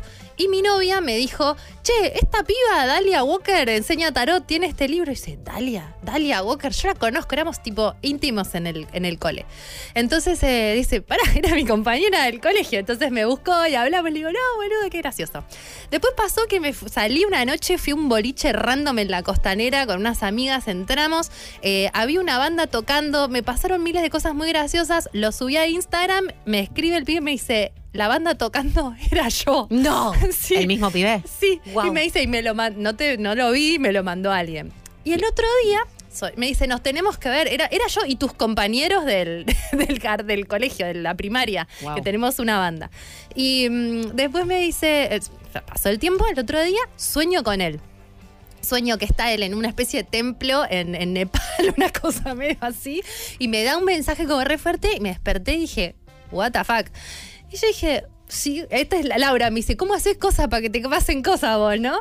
Entonces yo agarré y digo, ¿se lo digo? O sea, o, o- o- o me lo anoto en mi diario íntimo y sigo. Y dije, le voy a decir, che, boludo, no sabes, soñé con vos. Me dice, y nos debemos una birra. Bueno, veámonos. Sí, dale. Y entonces quedamos, nos vamos a ver hoy, después le cuento. después de la reunión vamos a tomar una birra acá. Y digo como, ni idea, por ahí nos vemos y hola, chau, chau, y nos matamos de risa. O por ahí, no sé, pasa algo. Digo, como a veces también uno puede ir tomando esas miguitas que te va dejando el Estoy de dios acuerdo. Hansel y Gretel eh, y vas viendo qué va pasando ahí, ¿no? Es un buen ejemplo. Yo hubiera anotado en mi diario íntimo, soñé con Pepito. Con Santi. No, yo no hubiera dotado de eso, sino que antes de encontrarme con Pepito hubiera hecho toda una expectativa, porque yo, porque uno a veces Mm. fantasea. ¿No? Con, Como soñé, esto me lo encontré. significa que Pepito es la persona más importante en mi vida. Y por ahí no, por ahí era más chiquito que eso. A mí me, me pasó. Le tiraste un montón de almohadones a Santi que no- Claro. no, tenía. ¿viste? No, te o por ahí con- fantasías, en realidad no tiene No, novia y no quiere se los estar diste. conmigo. Esto es lo que no se los da. Arma una pila de almohadones y dice, esta es la pila de Santi. Sí. y la tiene en su casa. Y la tengo en mi casa para siempre. Las miro, todas las pilas que tengo. Santi. Hola Santi en mi diario íntimo. Querido Santi. querido Santi. Hoy te quiero dar un nuevo almohadón. Es como mi novio de la pandemia que no sabía que yo existía y yo le iba metiendo almohadones. No, Para, pero ¿qué vas a decir? me pasó una vez que conocí un pibe por Tinder que no pasó nada, pero yo teníamos muchas cosas en común y flasheé, flasheé que era el amor de mi vida porque era esto. Él, él había, viste, yo hago ravioles, vos haces ravioles. Todo era, nuestra vida era igual. Y me encantaba y no pasó nada. Yo me fui Ah. de viaje, no pasó nada, no sé qué. Y siempre me quedó un pie con el que salí una vez, no le he dado ni un beso y me quedó como la espina de este pie fue especial porque después seguimos hablando por Instagram. Bueno, años más tarde, randomness, me lo encuentro en un laburo, imposible, me lo encuentro en un laburo, em- laburábamos en el mismo lugar. ¿En serio? Y ahí de vuelta dije, ¿esto significa que la vida me está diciendo que este, Este es Dios el amor de mi trayéndome el? Salvador. Claro, volví a sacar del, del armario todos los almohadones que había puesto alguna vez. Y los volví a cerrar porque claramente no. No, est- estaba con una amiga mía, nada que ver. Eh, y después, de vuelta, la vida vuelve a encontrarnos tres años más tarde, no sé qué. Y de vuelta, no, no, no tenía que ver con eso. Todavía no entiendo esa persona Ah. que- de qué va en mi vida. Pero a veces uno llena de ideas algo que no es lo que tiene que pasar. Entonces, me parece muy valioso esto de ver las señales, pero de estar observando relajada. El otro día una amiga subió un cartel que no sé de dónde lo había sacado, una foto de un cartel que subió a Instagram que decía, la vida no tiene la responsabilidad de tener sentido para vos. Ah. Me parece maravilloso, porque a veces decís, ¿qué carajo es esto? O sea, ¿qué significa? Por ahí, Marta, no significa nada. Nada. ¿Sabes qué significa? Que no significa nada. No, ¿Sabés y qué quizás no lo vas a saber Nada. ahora. Quizás no lo vas a saber sí, ahora. y por ahí en ¿no? 40 años tiene un montón de sentido. Claro. Eh, sí, pero hay que soportarla al no saber. Sí. Sí. Chicas, ¿cómo están? ¿Cuántos chicos? ¡Qué Eh, lindo! Bueno, Hay hola. que ser ¿Estás bien? desde el minuto cero, como sos, para bien o para mal. Y vamos arriba a, la- a las encaradoras, eso está Ah. buenísimo desde. Desde. Bueno, yo Es- fui industrial, imagínate que si no conozco mujeres encaradoras, eh, estaría solo. ¿Por Bueno, qué? Porque a él le gusta que lo encare. Fue un colegio industrial. ¿Y qué tiene que ver? Y todos chabones, que no, no, no aprendió a encarar y de repente él es, le gusta ser casado. Ah, claro, no tiene práctica ahí en el. Para Sí. mí son al revés, los del industrial salen como ah, con la lanza. Pero viste que hay que entender, hay que preguntarse a sí mismo, ¿yo soy cazadora o me gusta que me casen? O en este momento Este es de el mi vida, el ¿para qué estoy? ¿Para salir con la daga en los dientes? ¿O para...? Contame, Jimena, ¿cazadora o ca- casada? Yo soy. em, yo soy la cazadora encubierta. La que parece que me estás viniendo a cazar, pero en realidad yo te estoy cazando. Tiene un tag, como Nico. Sí. ¿Vos? Me parezco a Jimena. ¿En serio? Sí. Ah, la Yo creo que sí. Cuando, y, y creo que no soy cazadora porque cuando soy cazadora Asesina. hago algo mal. Sos una asesina Claro, mato al pescado. Pero Laura, por ahí todo ese mundo interior es para no dejar salir la cazadora que tenés adentro. Sí, ya sabemos. No lo había pensado nunca. Sí, Te sí. sigo conociendo en vivo. No, porque me frustra mucho, porque cuando la cazadora salió y se frustró, eh, el impacto al psiquismo es muy fuerte, Sí, la frustración. Eso, eso no hablamos lo suficiente de al activar, eh, bueno, uno se pone en riesgo. Cuando estás acá operando, elegís. Lo que sí estoy aprendiendo, que me, me quedo pensando en esto, ¿no? Yo ahora estoy, empecé una carrera, tengo 40 años, empecé una carrera Muy y bien, digo, Laura. me está pasando todo el tiempo que digo, ¿es esto lo que quiero hacer? No lo sé. Voy a ver el próximo seminario. Es como una, es una, Hoy- es una formación mensual. Entonces es. Quiero dar este próximo paso, sí. Este próximo paso sí lo voy a dar. Voy a ir al próximo seminario. Me está gustando. Dale. Re. De a pasitos. Como de a pasito. Siento que hay algo de un movimiento en, en mí, en esto de que cuando voy a, a todo o nada y se frustra, el impacto es muy doloroso. Creo que aprendí a esto de regular, como de ir, ok, a ver qué pasa con esto. Bueno, Quizás no sé todo. ascendiendo. Quizás no sé todo. Es, la, mm, es regular la expectativa. Sí, yo tengo un deseo, pero no sé qué puede pasar. Como este pibe que yo les contaba. Bueno, me encanta, pero voy y por ahí no pasa lo que yo quiero que pase. Eso. Entonces todo es una mierda. No, bueno, no. Mm. Te lo digo ahora haciéndome la zen Sí. y estuve años de terapia, ¿no? Gente ¿Vos, del Dalia? control. Ah, bueno, yo. ¿Vos Bueno, sos cazadora o.? Yo soy o una presa? cazadora en recuperación, con lo cual yo si me quedo así me aburro, pero ah, ah, voy a- eh, empecé como a hacer mini cosas, mini cosas. Y a poner suelto. en otros lados Y también. suelto, Mm. y suelto, como, bueno, empujo un dominó y si está bien armado el coso, todo cae. Y de si a no un está- almohadón por vez. Si no está bien armado, lo siento. Tengo muchas cosas divertidas para hacer. Ustedes son, eh, que- yo sé que están en pareja, pero eh, álmicamente. ¿Son cazadores o casados, chicos? El psicólogo decía que era que pescaba en pecera. ¡Uh! Les tiro esa. Re- para cerrar, para cerrar. Abriste una ventana, pato. Y bueno, pero son y media. Sobre lo seguro. No vaya a ser que le preguntemos Para, cosas. yo soy bastante esa ahora que lo Ah, decís, ¿viste? ¿eh? Yo también. Pero ¿a qué nos referimos? A ir a lo seguro. Hacerte el que estás. No tiene por qué ser seguro. No tiene por qué ser seguro en realidad. En lo Eh, conocido. Claro, es lo conocido. No- no- conocido no es igual a seguro. No, totalmente. Pero hay algo canceriano. Es como que tu, tu espectro de posibilidades tiene un tope muy cerquita de vos. Claro, y las veces que tiro la caña un poco más lejos, como que no suele picar. Ah, entonces no te más difícil. Te da ansiedad. Eh, sí, de PC. también me pasa que te- lo que contás vos es una paja empezar de cero.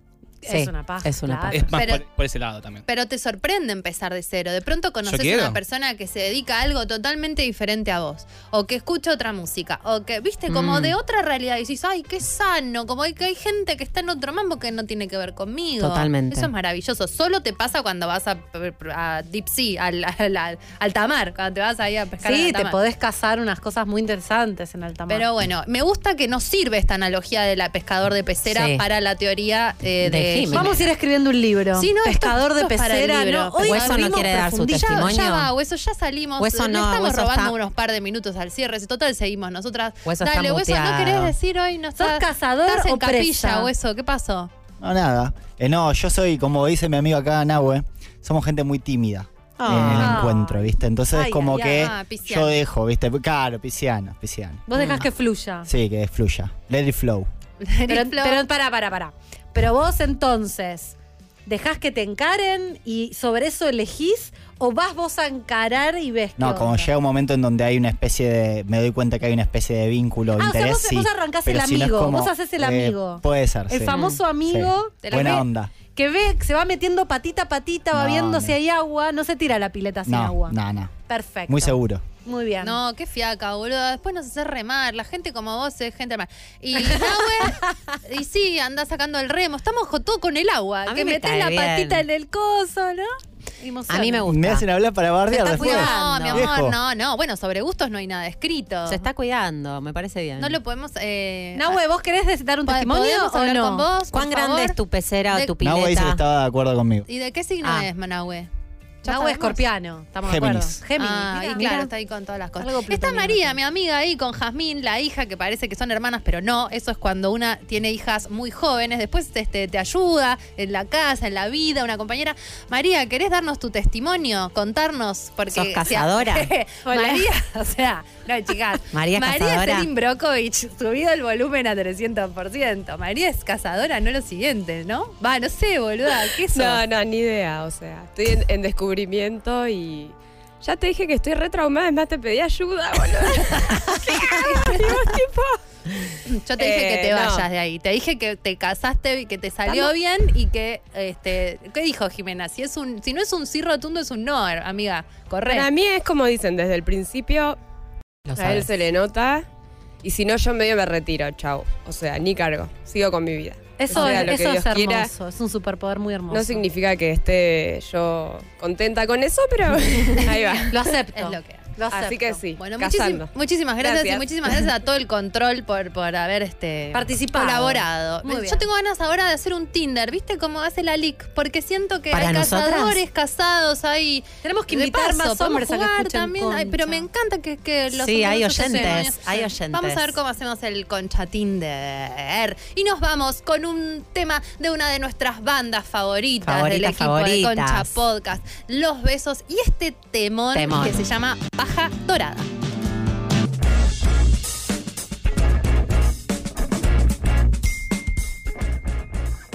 Conchas, bueno, estoy en plena crisis porque mi amiga con la que iba a ir mañana a verlas eh, dio positivo de COVID, así que no puede ir, no me puede acompañar. Yo no la vi, así que bueno, yo sí puedo ir, pero me mudé a Buenos Aires hace dos, tres semanas y no conozco, no tengo otra amiga más.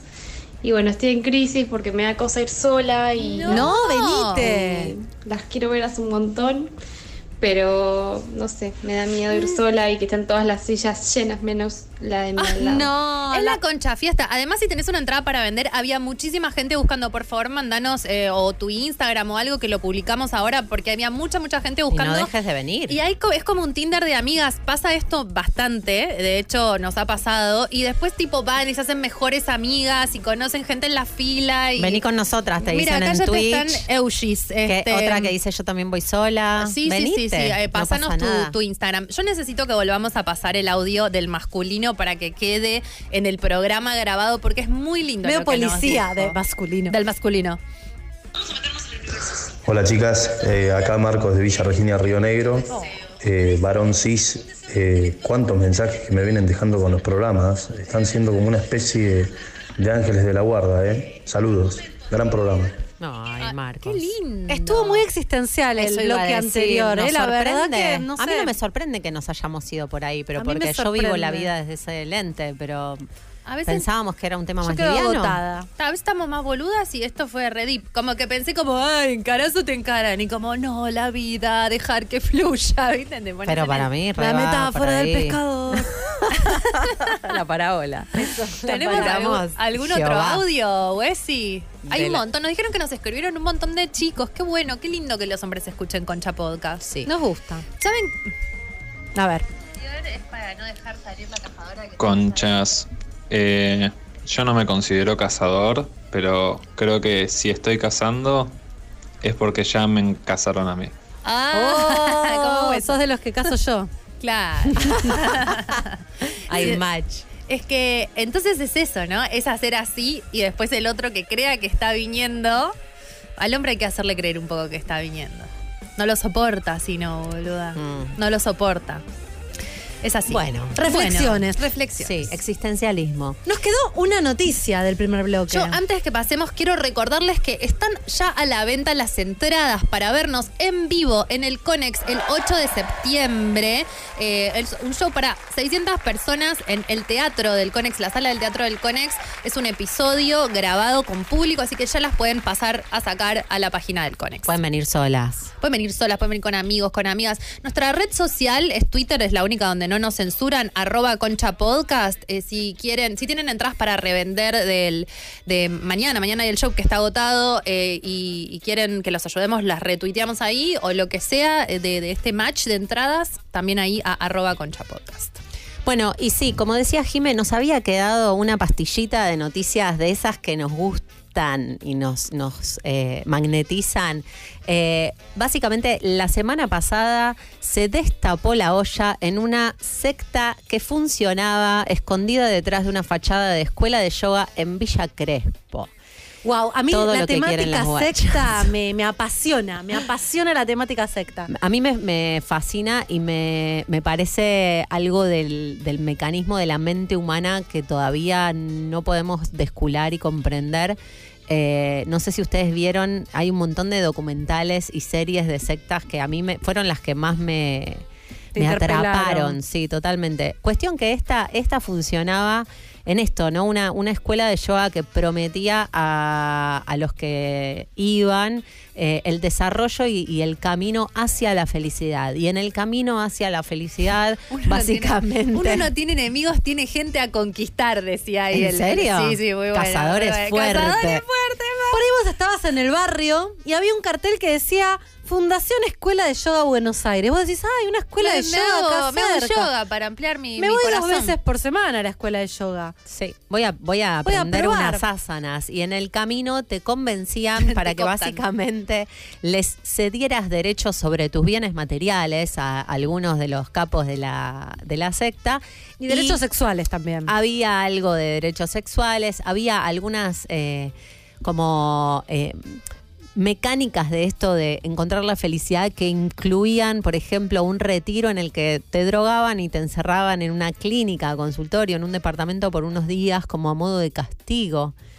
Eh, y parece que había mucha gente involucrada. Acá dice que sometían a las personas a distintos tratamientos para que perdieran su voluntad con una medicación que alteraba sus facultades. Te daban una papusa con el fin de que posteriormente firmaran un desapoderamiento de bienes en favor de determinados miembros de la organización. O sea, se quedaban con tus bienes seguramente alegando en que había que soltar las pertenencias materiales, pero que de alguna manera los dueños de la secta... A ellos sí les Sí, interesa. a ellos sí les parecía buen plan quedarse con este traspaso de bienes personales. Sí, sí, sí. Eh, rescato de una de las series sobre sectas, esta de, de Estados Unidos, la que ¿La de el, el documental que hizo, yo soy un desastre con las referencias, pido La de- disculpas. ah. La- el, el que hizo el, dir- el director de What the Bleep Do. que no nos, no nos estamos acordando Do- nombre de la Know. serie. La- Sí. eh, Está en Netflix, es una serie apasionante. Sí, está buenísima. Y, no están, creo que es HBO o Prime. Ah, no, sé. sí, HBO, perdón. Y dice, eh, él dice, no one joins a cult. Como nadie, nadie se suma a una secta. Todos sabemos, no somos pelotudos que. Devout, gracias. Eso. Todos sabemos que no vamos a ir a. O sea. No, no es una es cuestión como, de voluntad. De pronto te está pasando. De pronto te está pasando porque son muy hábiles.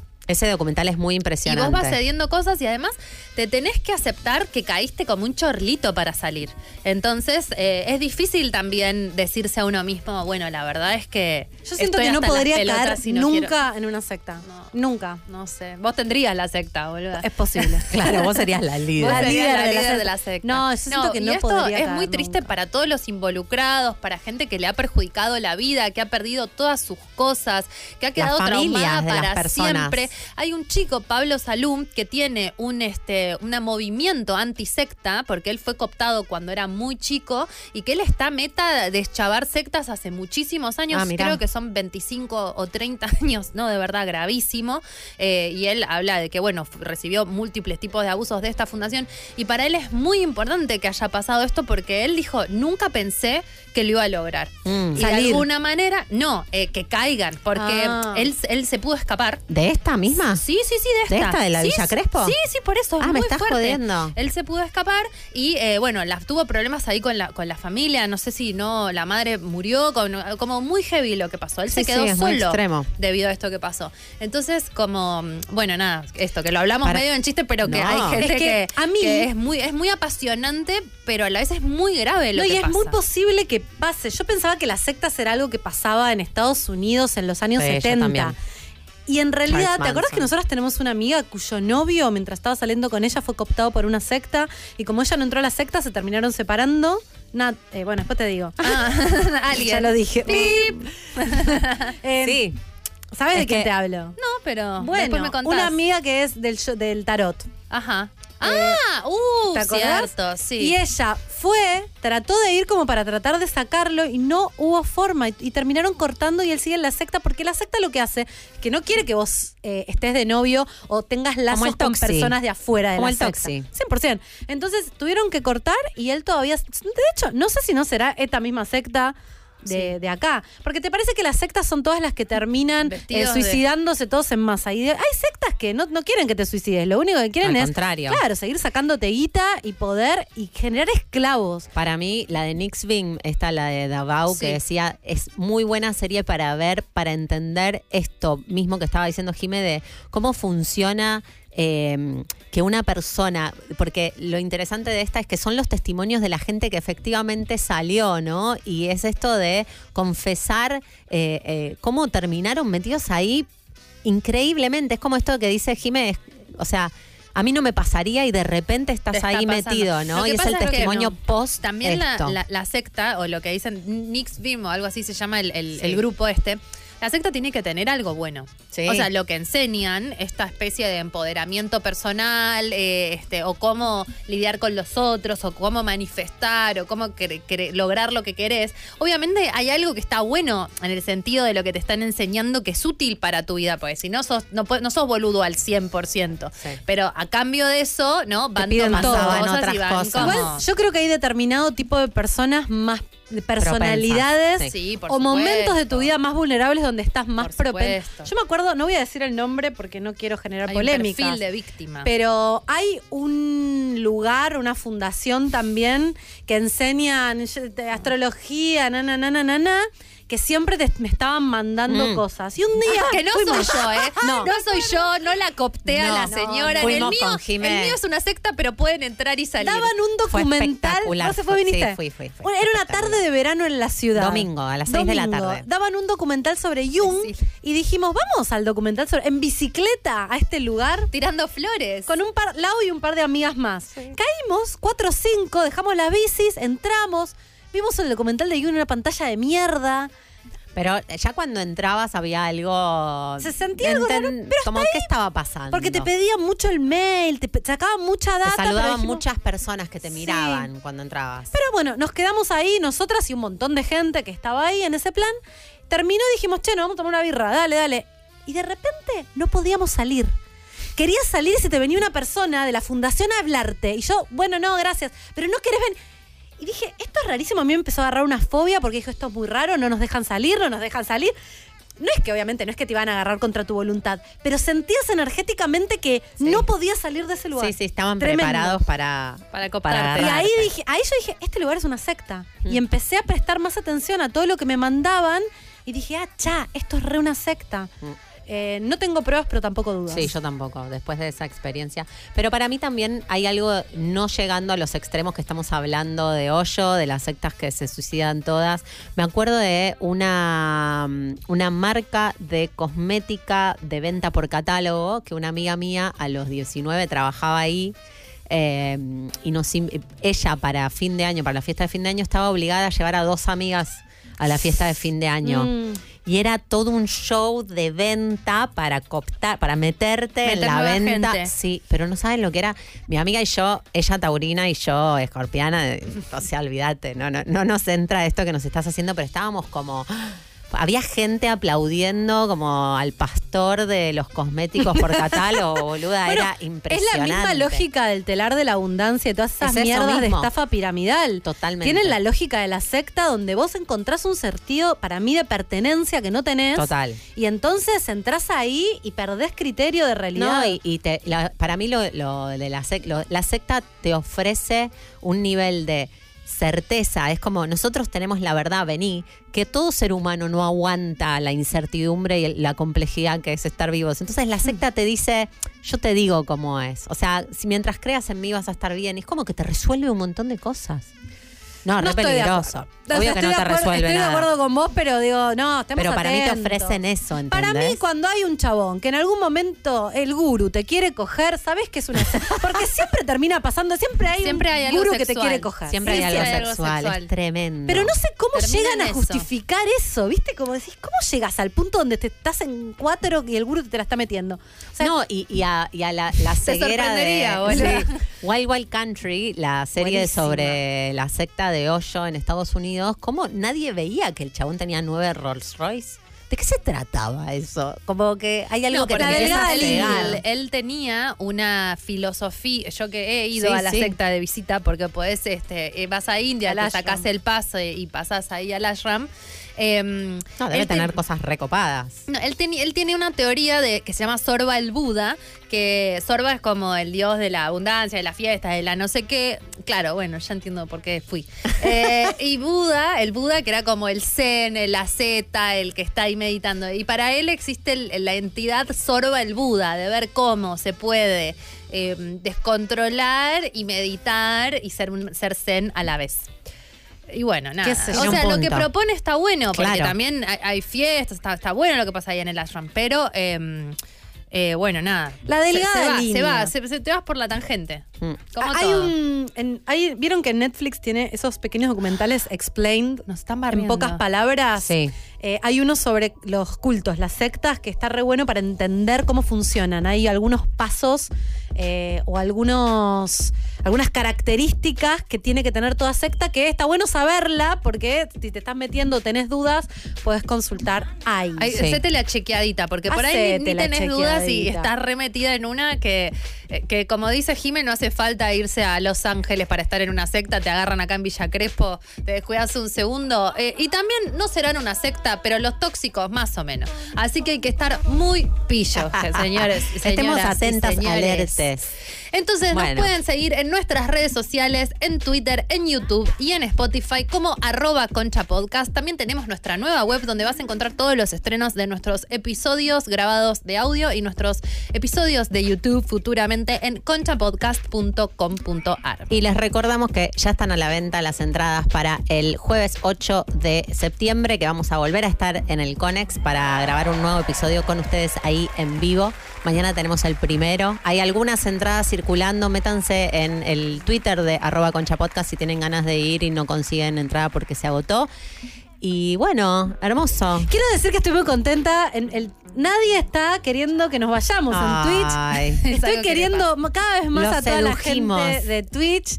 Eh, de cualquier manera les decimos que ya viene, paren la mano en vivo con un show en el de acá en Vorteris espectacular. Están que no paran los pibes. ¿eh? no, Cada vez que no. salimos están todos ahí los fanáticos de Sí. Paren la Mano eh, mirando. Tienen una hinchada tremenda. Felicitaciones a los chicos. Muy felicitaciones, muy felicitaciones. Bueno. Nos vamos entonces con un tema de Kylie Minogue, Can Get You Out of My Head.